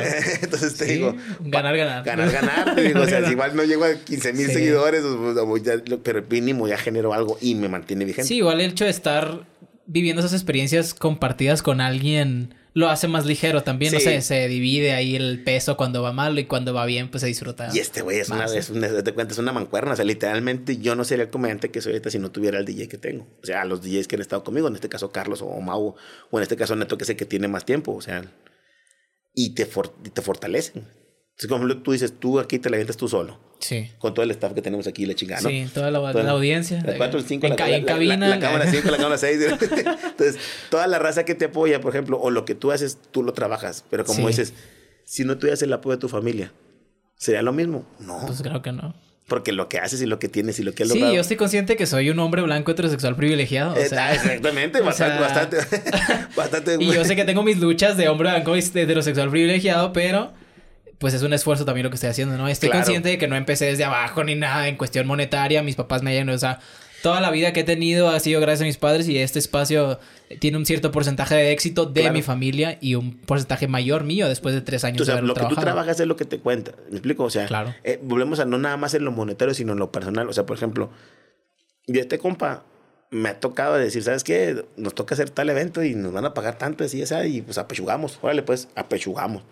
No sabes que ahora está bueno, ahí te va, hermano. Entonces, por ejemplo, pero en, la parte emocional, en ese momento que estuve derrotado el día que venía el, del show de la fregada, que todavía tenía que regresar por el micrófono que olvidé. Sí. Fue, fue este vato el que me sacó el hoyo. Cuando yo tendría que sacar del hoyo porque traigo un concepto de comedia, ¿estás de acuerdo? Pero todos tenemos estos momentos de quiebre.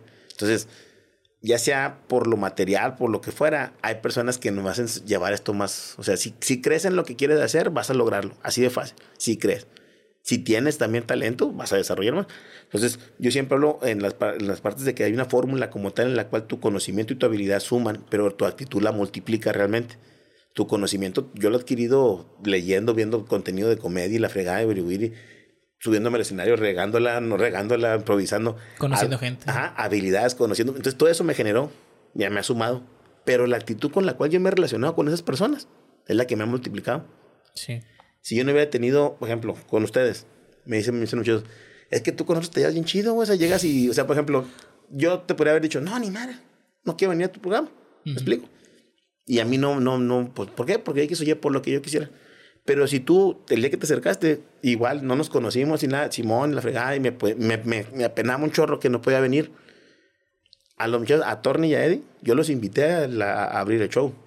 Y todos me decían, ¿por qué a ellos y la fregada? ¿Y por qué no te traes? Mi compadre, que, que, que, que ya conoce un chorro de comediantes, dice, eh, compadre, no manches, se trae los estando peros y la chingada. Entonces le digo, güey, para mí es un, es, es, un, es un ayudar y vendernos todos. Y si tú, por ejemplo, si tú hablas en, en, en todas los de los de stand-up de aquí, se me hace bien padre cómo se expresan de mí. O sea, es bien chido de la manera como se expresan de mí o cómo tenemos relación o que me den ellos espacios en su, en su, o sea, cuando les digo, eh, ¿puedo ir? No, ¿cómo no? Súbase y la verdad. Y yo, no, pues yo estoy pisando tus terrenos.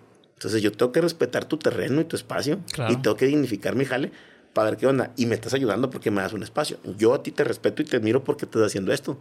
Claro. Entonces mi admiración y respeto por lo que haces. Y entonces a mí me genera una capacidad de decir, ah, yo quiero lograr hacer algún impacto así y, y, y, ver que, que, hay maneras para hacerlo y que todo lo que te ha costado ahorita te da la posibilidad de, de tener una posible monetización en YouTube. Todo, todo eso que te genera, ¿no? Y que lo estás viendo. O sea, en un momento te cambió un... Y entonces es tu momento de éxito ahorita. Entonces, bueno, tienes... es éxito del video, que es a lo que quería llegar. O sea, eh, poniéndolo un poquito de ejemplo en mi vida. Ajá. O sea, pues yo he tenido puntos de quiebre mentales de que, ok, yo me establecí objetivos cuando empecé el programa de traer a ciertas personas. Luego cuando vine aquí a Chihuahua, dije así el max, o sea, la, las personas que más lejos tengo, que más significarían algo para el programa, pues serían los de leyendas, ¿no? Y ya ah, vino Lolo aquí. Fíjate, Lolo. Entonces a pesar de que mentalmente yo sé que estoy moviendo un momento cabrón y que al momento de estar aquí pues es complicado, ¿no? Ver a esta persona idealizada en tu cabeza y tratar de traerla a una conversación donde puede, tienes que camarear, ¿no? Hasta cierto punto, verte en el mismo, el mismo nivel, si te quieres decir así, este, mediático. Ajá.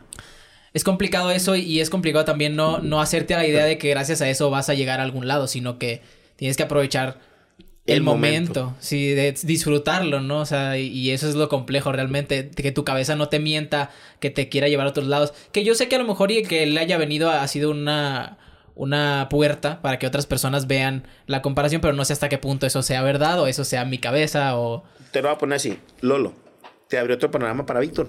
Probablemente sí. Pero Darío fue el que me habló más, más, con, más con Víctor. No, me empezó a mi compadre Darío. no, por ejemplo, con Darío yo conocí aquí, yo, yo en el barrio en el que trabajo lo conocí a Darío. Y, este, y ha sido una experiencia bien padre conocerlo porque también él me abrió un panorama. O sea, él me dice, yo publico y él me da espacios. O sea, dice, ah, fíjate, y es por relaciones públicas. Yo siempre lo he visto. Hay una, hay una regla por ahí, dicen que la persona que tú más admires la persona que tú más admires, estás a más o menos a 10 de conocerla. A 10. A 10 personas. A 10 personas de conocerla. Sí, si, tú, si, por ejemplo, si tú dices ahorita, no sé, por ejemplo, tú ya estás más cerca de conocer a Chumel, lo que te puedes imaginar, porque ya tuviste un contacto con, con, con, Víctor. De alguna manera, ¿sí? Ajá. Entonces, por ejemplo, yo te puedo decir... Si y fue un contacto positivo. Ajá. O sea, creo que Víctor se llevó una Se llevó buena experiencia y tuvo mucho contenido. Ajá. Entonces, si tienes esa relación mañana, oye, discúlpame la fregada. Si generas un buen lazo de relaciones públicas, yo que siempre nos vendemos día con día. Entonces, eh, en la manera como hacemos las cosas y cómo nos, nos, nos proyectamos.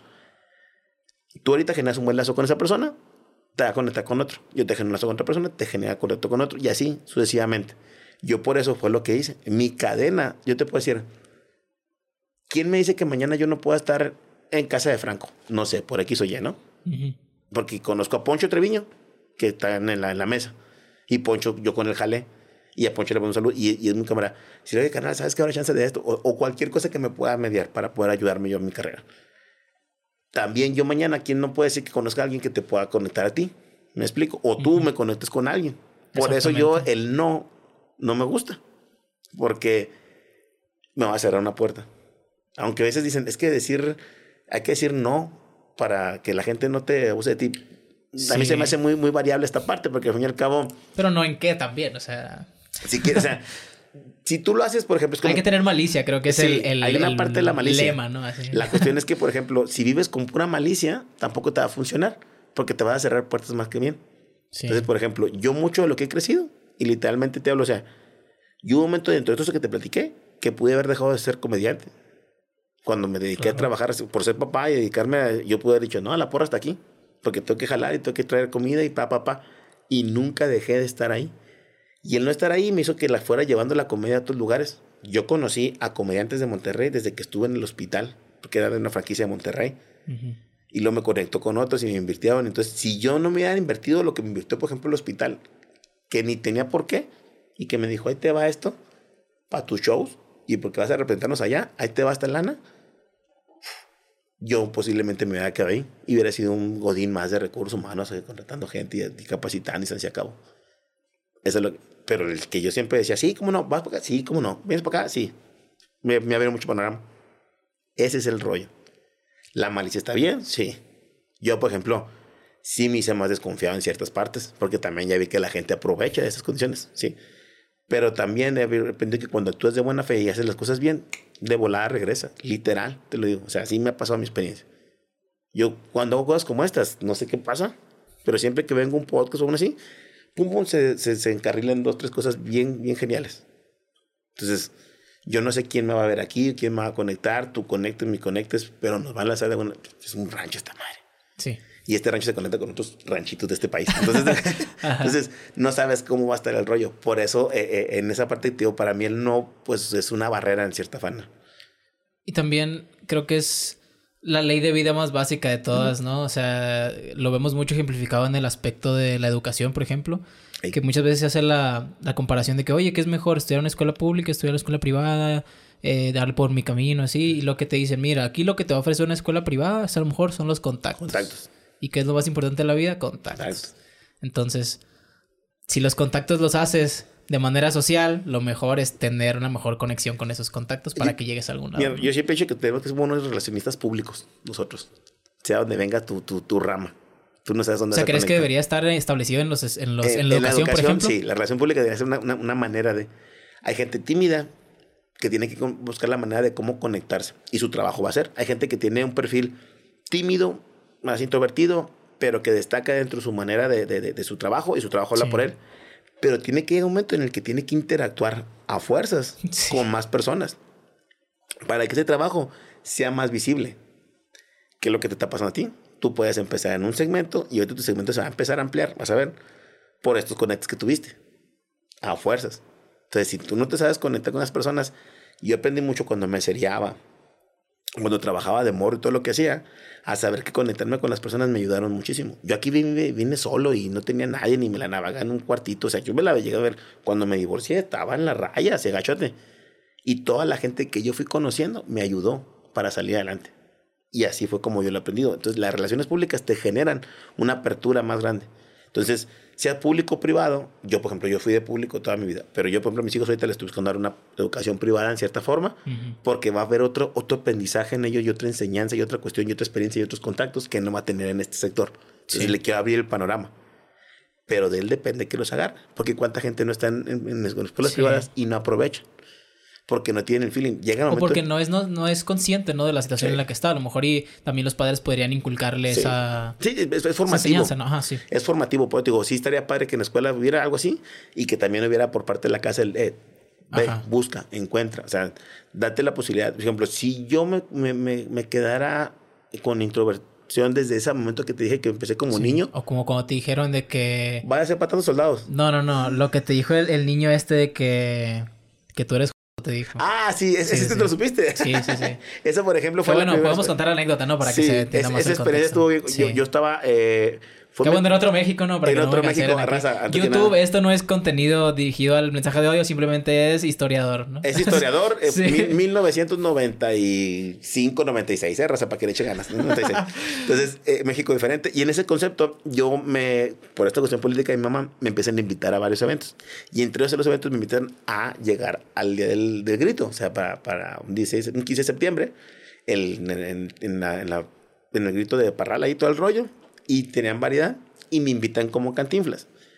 Me subo a hacer el show, pa, pa, pa, pa, pa, yo feliz, contento, la raza, pa, pa, aprendido, pum, machine. Me bajo y está uno de mis compañeros de la secundaria y me dice tal cual, oye, ¿cómo eres Joto? Me dijo en aquel entonces. Y yo, ¿por qué? ¿Por eso qué haces? Porque eso está, no, no debe ser, o sea, porque lo habían prohibido por cuestiones artísticas, por lo que tú quisieras de conceptos de aquel entonces, ¿no? Conservadorismo, al final de cuentas. Digámoslo así, tal cual. Y mala educación. Y mala educación, aparte del sí. Entonces me dice eso y le digo, ¿por qué? Y aparte la gente se ríe de ti cuando te subes. Entonces mi mamá estaba atrás de mí, mi mamá estaba así con ganas casi de, de cachetearlo el morro, ¿no? Entonces le dije, ¿sabes qué? Mira, póntelo y súbete. No, ah, pues como eres porque yo me puedo subir y tengo el valor para hacerlo y no tiene que ver con qué es lo que sé, de cómo sea yo, sino las ganas que yo tengo de hacerlo y lo disfruto. Y aparte la raza no se ríe de mí, se ríe conmigo, porque yo estoy feliz arriba. Si estuviera agüitado y la raza se ríe por mi frustración o porque yo, entonces sería diferente. Y el compa hasta la fecha es uno de mis mejores amigos. Entonces, entonces te digo, pero generas ese rollo. A mí nunca he tenido miedo para buscar a las personas, o sea, o para conectar con las personas. Y eso me ha abierto ese panorama pero también con la parte del respeto. O sea, yo no llego con alguien igualado y pa, pa, pa. Mi, mi, aprendizaje, mi experiencia de vida me ha dado la posibilidad de decir, puedo estar con directivos de los más altos mandos de los que te imagines aquí en Chihuahua, con gente de, con doctores, con licenciados, gerentes de plantas, etc. Y puedo estar con la banda de intendencia de una, de una empresa, la fregada, cotorreándola. Entonces, y eso me da la posibilidad de conocer a comediantes de primer nivel y comediantes como lo decimos aquí en el rollo de la comedia es como el box los de la primera pelea y los de la pelea estelar. Entonces, yo he conocido a todos los comediantes que me han enseñado a este rollo. Y gracias a conocerlos y abrirme como persona, ellos me han dado la posibilidad de conocer a más gente. Entonces, por eso va la formación.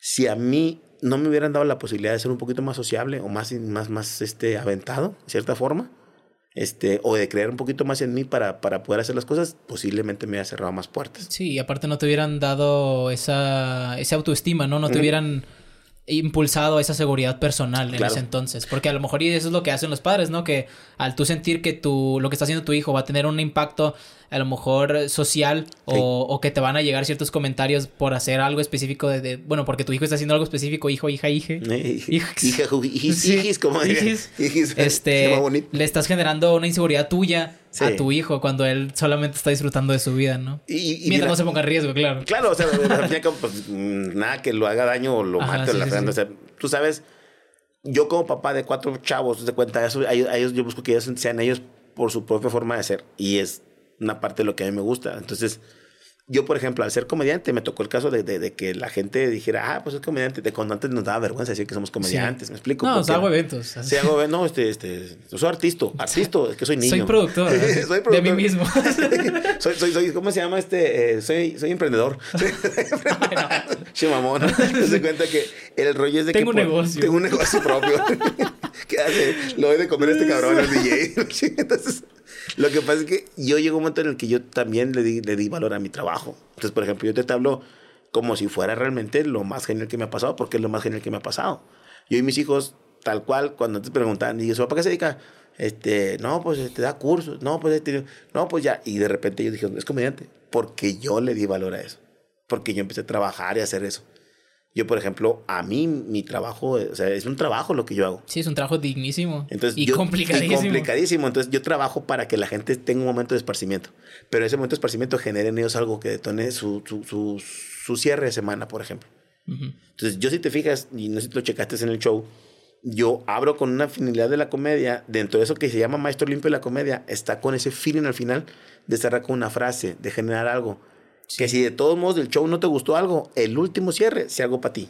Sí. Y entonces eso generó. Que también que tú dices que aunque no te gustó el show, tú sepas que diste todo el esfuerzo. Porque sí es muy, muy activo el show visualmente. Físicamente, me voy a morir en la raya. Físicamente voy, a, voy a, dejar cada gota de sudor. Pero aparte voy a buscar conectar con todos. Voy a respetar a todos voy a atender a todos y desde que llego yo hago eso. Yo desde que yo contigo... Sí, estás sirviendo, ¿no? Sí, literalmente yo leo al público, yo lo digo en los cursos que doy de servicios, lea al público antes de que llegue a tus clientes. Entonces, yo llego al show y desde que llego, por ejemplo, aquí al bar, yo llego y platico con la gente del bar, saludo a toda la gente, buena onda, cordial, o sea, nunca llego y directo me pongo y ya, chino, o sea, llego, saludo a los meseros, saludo a los barristas, los meseros, al gerente, ¿cómo estamos? ¿Qué onda? ¿Cuánta gente va a estar? ¿Cómo está el rollo? ¿No? ¿No qué va a haber?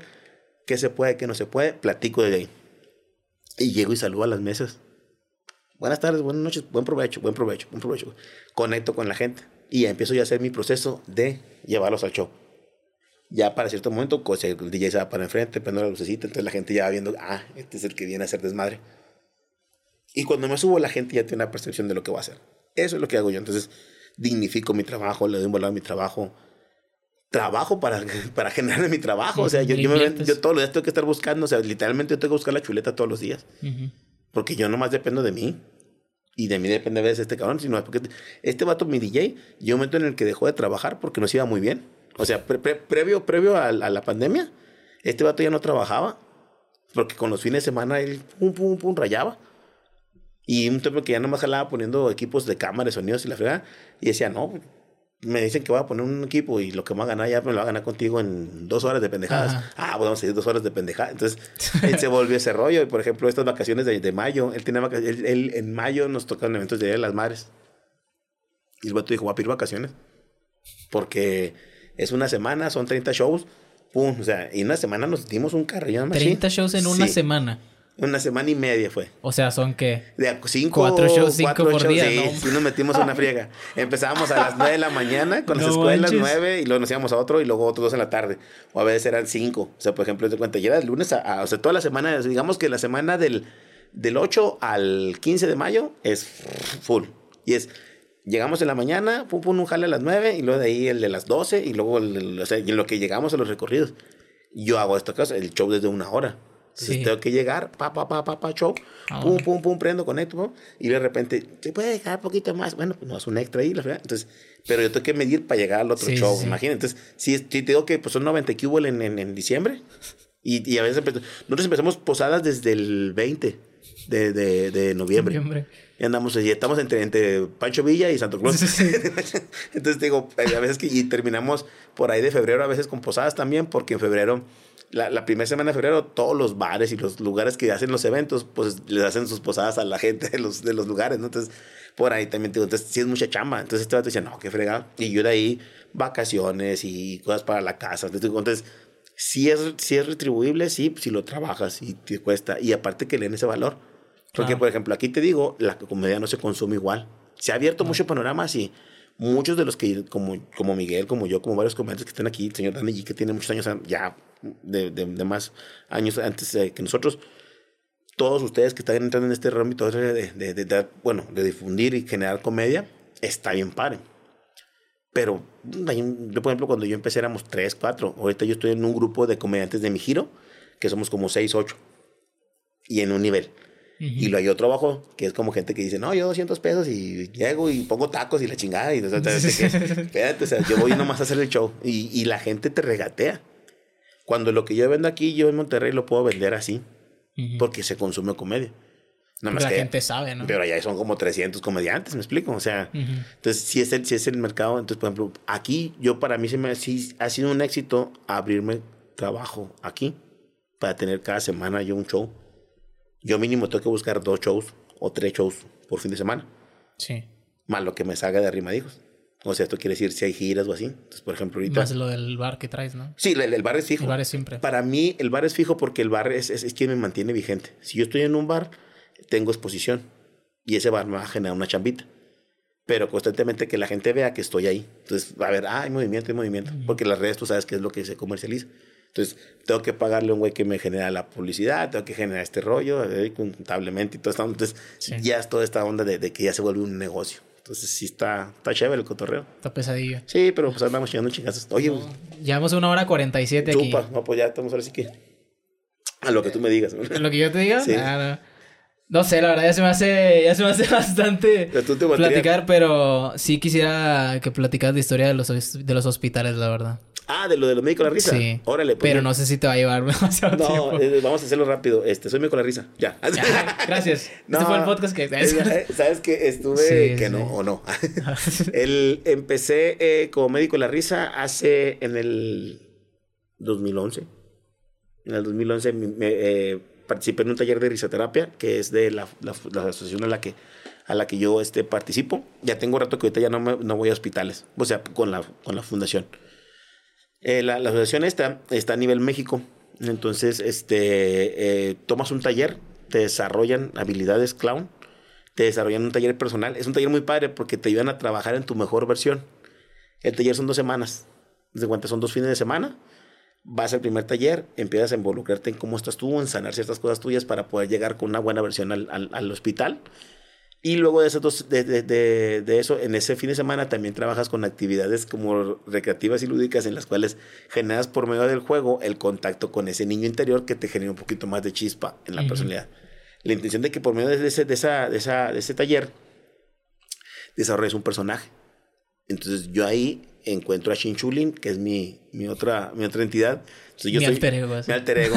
está, está, Mario Papá, todo este rollo, la fregada, está el comediante y está el, el, Chinchulín, que es bien diferente todo este rollo. Chinchulín es más piratón, es más alegre, tiene más corazón, es más servicial, tiene este rollo de, de buscar y conectar, de hacer sentir bien a las personas, de apapachar mucho a las personas. Yo soy muy cariñoso normalmente, pero el Chinchulín, no, está cabrón. Y entonces te meten a, a, por medio del taller a desarrollar este personaje. Cuando yo empecé, no, hombre, yo empecé porque tuve cáncer hace 15 años. Y entonces de cuenta que eh, yo tengo cáncer, entro a trabajar posteriormente del cáncer, como al año y medio entro a trabajar al Hospital al Cristus. Y ahí yo por propios méritos me pintaba y me subía. Y entonces yo generaba, pues digo que siempre he traído como que la parte de la beta de, artística por ahí y me subí al hospital. Sí, que te decían que tú eras un güey de recursos humanos que no estaba en recursos humanos. Literalmente no, parecía recursos humanos, hermano. Ese es el show. Que entonces, eh, por eso también como que también me desencanté un poquito de las organizaciones en la parte dentro de, de una empresa. Sí. Pero entonces empecé a fomentar este payasito que, que, que lo metía como un personaje. de cuenta que era como un cantinflas de los principios, que era más tipo mimo, era la cara muy blanca pero caracterizado como cantinflas. Y entonces me subía, pero Como un payaso trampa, sí. Sí, pero literalmente me veía bien pinche diabólico, sí, me veía muy intenso. O sea, yo creo que más, más que nada la actitud generaba que la gente no me asustara. Okay. Pero me subía con, con lo que yo sabía, o sea, improvisar meramente.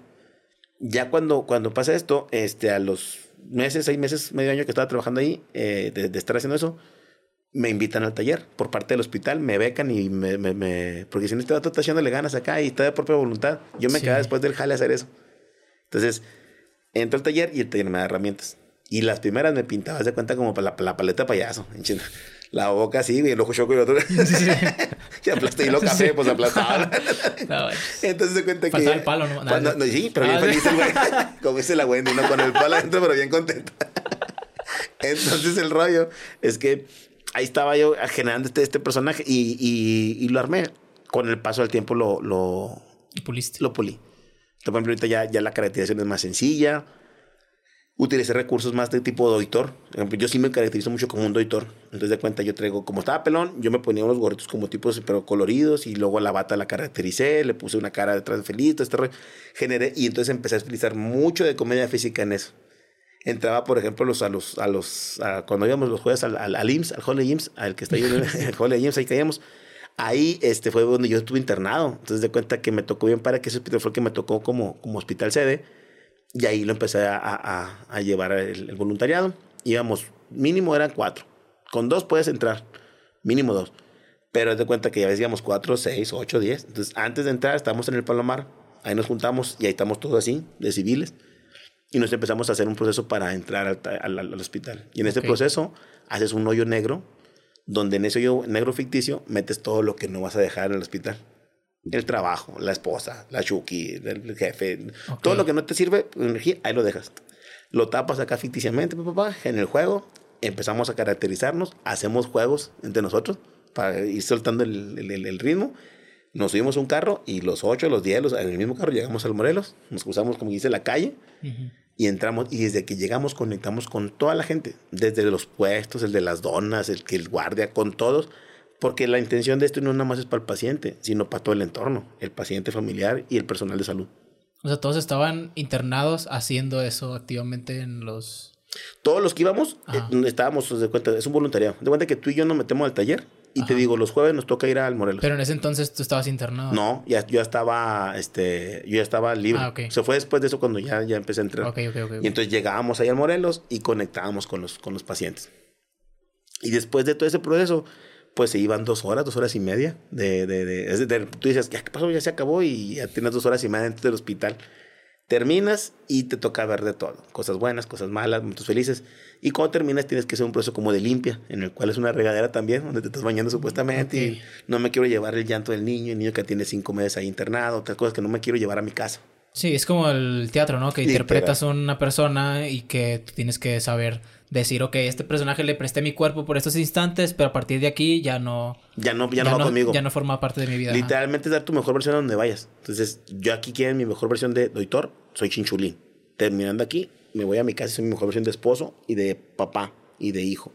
Ese es el rollo que tienes que saber dónde llevar. Y te sirve personalmente en lo individual, a ti como, como, como persona, el tener estos talleres porque te sirve para trabajar en lo que es una, una mejor inteligencia emocional. Es como el psicólogo. El psicólogo no se tiene que llevar las broncas que tuvo en todas las tareas. Imagínate, llega todo contaminado a la chica de la casa. Sí, sí, sí. Entonces, es, complicado también. Es complicado, ¿no? Entonces, es lo mismo que hacemos. Y el comediante pasa por esta etapa también cuando tú vienes con broncas, pero en cuanto te subes, eres otro. Y todo lo que vas a dar es lo mejor. Yo he tenido días pesados y llego y el show me vitamina y para arriba. Esto digo, y eso pasa con, con el doctor. Entonces el doctor me ha dado toda esa experiencia y, eh, y una familia de amigos increíble de piratones que tenemos en el país. Y, experiencias.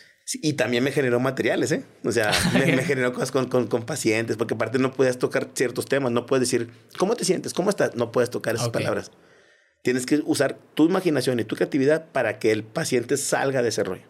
Si un niño está con uno de esos yesos que parecen como aviones, ah, y empieza a jugar con este rollo y la imaginación. Nos tocó un chavo Así que... Trae, trae el deck de Yu-Gi-Oh! ¿no? Órale, vámonos. y tú bajándole corriente, ¿no? Entonces, por ejemplo, todo ese rollo. Yo me, me topé con un señor que, que llegué y no se quería bañar. Y dice el señor, ¿qué onda? No, no nomás dame un trapazo. Y yo le digo, ¿no quiere el moral para la llanta? Le dije, ay, Entonces, digo, conectas con ese rollo. sí, sí. Así pasa. O, por ejemplo, te digo, el, el, el, el un morro. Y esa vez sí me, sí, digo, me sale, a mí me gusta mucho el humor de todo tipo y el ácido y el negro me genera mucho rollo, o sea, con ojitos. Un caso con mi hijo. Mi hijo no puede caminar bien desde morrito, pero de muy chiquito no podía caminar en sí y andaba de rodillas. Entonces yo llegué con ojitos cuando lo conocí. ¿Qué onda, canal? No, me canal, a mi hijo le hicimos el guadalupano. El guadalupano, porque se mantiene de rodillas de aquí hasta la basílica. Y yo, ah, cabrón, te pasas de lanza. Me dijo ojitos, no, qué bueno que no fuiste mi papá. Le digo, no, mi hijo te me a vender mazapanes, pero ya así le dije. Y entonces agarramos la guasa y platicábamos así. Entonces digo, es eso que me encanta. Estaba un vato que no tenía nomás que un brazo. Y lo digo, ¿qué? Usted sí se va a de sparring, nomás tira uno, uno, uno. no le llega al dos, ¿verdad? Entonces, por ejemplo, cotorreaba con ese rollo. Entonces, puro jab. Ah, sí, puro jab. A mi carnal, mi carnal tiene más rabón una pierna que otra. Entonces a mi carnal este, le decíamos el terror de las hormigas. Con este la juntaba y con este la mataba. Y luego hace poquito lo operaron para alargarle las piernas. O sea, bueno, una, una, cirugía que hace que se nivelen las piernas para que estén un poquito. Y te dije, güey, ya tienes nueve meses con ese rollo desde que te operaron la fregada. No, te das el que te rebanaron la otra para que te quedaras parejito, güey. Entonces, y así nos llevamos. Por ejemplo, el neto, mi DJ, nos tiramos carrilla pesado. Digo, pero son cosas que, que, que las llevas. Entonces, la comedia está en todo. En es, Esa es la manera de relacionarse del mexicano. La bueno, mi esposa se ríe todo el tiempo y tengo la ventaja que es bien simple. Cualquier cosa le hace reír. Entonces, yo con ella tengo una buena relación por eso, porque hay mucho, pues los TikToks que nos aventamos, o sea, y si te fijas, yo, yo a ella no le iba a meter en los TikToks de arranque, era para lo mío. Y llegó un momento en el que, va, vamos a meter uno, y, y que le gusta, güey, porque no, no, no, tiene la personalidad que tengo yo. Sí. Y conectó, y los que tengo con ella son los que han tenido mayor número de, de, de, de likes y de vistas y la chingada, o sea, uno de ellos, uno que tuve con ella fue el que me llevó a 16 mil y pico de seguidores en nada, o sea, en, en dos días. Pero así, digo, y si me pega, pues genial. Ajá. Y, y, calamos una vez, quisimos hacer, eh, hicimos eh, el, el, el, el, inverso. El mismo show donde ella me pega a mí, lo volteamos. Puta. Y, y, entonces generamos, nos bajaron el video, el y el otro tuvo un chorro de seguidores, pero un chorro de vistas, así cañón. Y dices, qué loco, ¿no? Esta ideología de la cancelación y ese rollo sí. genera e, ese sí tiene que morbo, ver morbo, porque al fin y al cabo nada más por un lado hay cancelación, por otro lado no hay cancelación. Uh -huh. Y en las dos hay reseñas. Hay lo mismo, ¿no? Y era, y era en tono de burla, se da cuenta de decir, literalmente un sartenazo y entonces eh, no era ni siquiera de, de, ofensa ni nada. O sea, era, sí, era una caracteriza caracterización. ¿no? Sí, te cuenta, literalmente te cuenta que yo voy caminando, bailando lo del cuno, y de repente ya saca un sartén y me pega supuestamente y me voy para atrás. Hicimos igual, o sea, no hay de ni mentadas ni que somos una pareja, nada. Hice lo mismo que el caos. Cañón, cañón. O sea, las, los mensajes que se venían eran así bien pesados. Sí, TikTok es una cloaca ahorita. Sí, o sea, sí, no, sí, sí. no. Yo creo que es lo más pesado. O sea, como puede ser lo que más te puede generar en un momento una visualización muy grande, o sea, comercialmente, también es lo peor que te puede haber en, en cuestión de, de, de, hate. O sea, sí está muy sí. pesado. Sí, sí. Pero pues, pues tú en los cortos que pones, sí, de repente que... también me dicen cosas bien horribles. Sí, pero es parte del aguante. Ahora sí que, ahora sí que tomas de quién viene. Pues, si Ajá. fuera alguien relevante para ti, pues pero sabes que es que esa gente, hasta lo malo te, te suma, ¿eh? O sea, Ajá, cierta sí. forma. Entonces, te, te, ahí decía un vato que si tú me estás viendo y no te gusta, pues me estás generando vistas para que yo siga en este rollo, así que te la vas a venir pelando otra vez. si comentas más, ¿no? Entonces, la semana que entra aquí te veo. Exactamente. Pues, Pero bueno, ya cerramos. la verdad, un gusto haberte tenido aquí. Eh, un contenido de que recomiendes a la audiencia. Puede ser de lo que sea, música, libros, documental, película, serie. Comedia, primero antes que nada, comedia. Este, eh, ahorita sí de, lo que me gusta, me gustó mucho el último de Vallarta, el de... Ah, sí, eh, el especial. El especial que se aventó en, en, Puerto Rico, en Guadalajara y en, otro lugar, no me acuerdo. Me gustó mucho, me gustó mucho el, de Carlos Vallarta. Este, sigan la comedia local, a todos mis compadres de la comedia local. gracias a Casa de Mentes, gracias al Mike por haber esto hecho posible. Un abrazo a mi Mike que, que, también me apoyó para, para, poder estar ahí en el, en el corner, a toda la gente local, a, a Maya, a toda, a toda la raza local. Un abrazo, consuman la comedia local en Chihuahua, denle oportunidad de consumir comedia de abrir el panorama que la comedia no es la clásica de todos tipos, hay para todos y este consuman comedia local, consuman comedia americana, comedia nacional, este llénense de comedia porque las personas con buen sentido del humor tienen el mejor sentido de la vida. Así que sí, ríanse de, la vida y no les va a hacer a chingar a su madre Coppel y Liverpool, de todos lo van a encontrar. Así que no, pues ahora sí que es eso, digo, de, te recomiendo el de Carlos, está muy padre, este es de los últimos que, que me gustó. El anterior también estuvo muy bueno de contenido de comedia, este de la última serie de este, la de. Mm, válgame. Eh, de Telazo. La de Telazo por mucho. Sí, me, me, encanta. Está en Apple. Este, muy buena, muy buena este, serie. Ha sido de las. Y me la recomendaron también desde hace poquillo. Este, la, la vi ya después de que terminó. O sea, son como. Son. Así son algunas temporadas. Pero sí te la avientas bien rápido. Okay. Entonces, este, Ted Lazo ahí en Apple y, y también con comedia, también comedia. Eh, es muy difícil que yo vea dramas. Casi no me gusta venir la Rosa de Guadalupe. eso es comedia también. Eso es comedia, es sátira. no lo entenderían. No, no, pero está para que lo vean. este No, pero sí, eso. Ted y la de, y la de Vallarta, el último, está muy, muy padre. Ok. Yo no voy a recomendar nada, la verdad no he visto así, no tengo nada a la mano. ¿Dónde te podemos seguir, Mario? Mira, bueno, en redes sociales, eh, en todas, Mario Ortega, el maestro limpio de la comedia. Maestro, con, con, I. Mario Ortega, el maestro limpio de la comedia. Facebook, Instagram, en YouTube ya también tenemos apenas el canal hace poquito. Estamos apenas ahí alimentando. Hemos tenido rollo para subir porque también por mi concepto de show, la musicalización es una bronca por ah, la... Sí, sí, sí, sí. es un show. El copyright, sí, el copyright. Entonces, de cuenta, esa es la onda. Entonces, tenemos ahí, vamos a empezar a subir contenido sin musicalización o con música este, ya registrada, pues, con, con, con, sin problemas. Entonces, síganos ahí. Y en TikTok, como Mario Show, ahí sí no pude cambiar el rollo porque una bronca ya no me dejaron. Pero, pero si le pones también Maestro Limpio, este, aparece, aparece ese. Entonces Ahí van a ver a, mi esposa y tenemos un buen desmadre. De, este próximo, de hecho, fíjate, ya son cuestiones de cita. Esa, ah, ok, ya. O sea, como ya a veces no podemos... De trabajo, O sea, como a veces los fines de semana o no salgo, si yo puedo estar en la casa, pues salimos a algún lugar y si no, este, vamos a, a hacer, hacemos TikTok, es una cita de TikTok. Entonces compramos la cheve, los pistitos y la chingada, unas botanas y empezamos a grabar. Entonces se nos van como cuatro o cinco horas de grabar TikTok. Sí, sí, se un rollo. Un rollo, sí. Y como si le metemos y, ya la patrona se pone ya muy intensa, la que no quería ahora ya es productora. Entonces, no, aquí no, córtale acá la chingada. Entonces ya sí está más cabrón, pero ahí para que nos sigan, hermano. Y gracias por la, por la invitación. De no, gracias a ti por venir ya. Qué bueno que ya al fin se nos hizo y estoy encantadísimo de, pues, de platicar contigo en general y de hacer ese contenido que ojalá a la gente le haya gustado también. No, espero Este fue el podcast que ya existe. ¿O no? ¿O no? Nos vemos en el siguiente episodio, si se puede, la siguiente semana, si todo sale bien. Sí. Denle amor al episodio, denle amor a Mario en sus vidas. Mucho amor. Y a ustedes también, por favor, y a mí. Sí, denle amor al Danilo. Chao. Chao, mi raza. Un abrazote.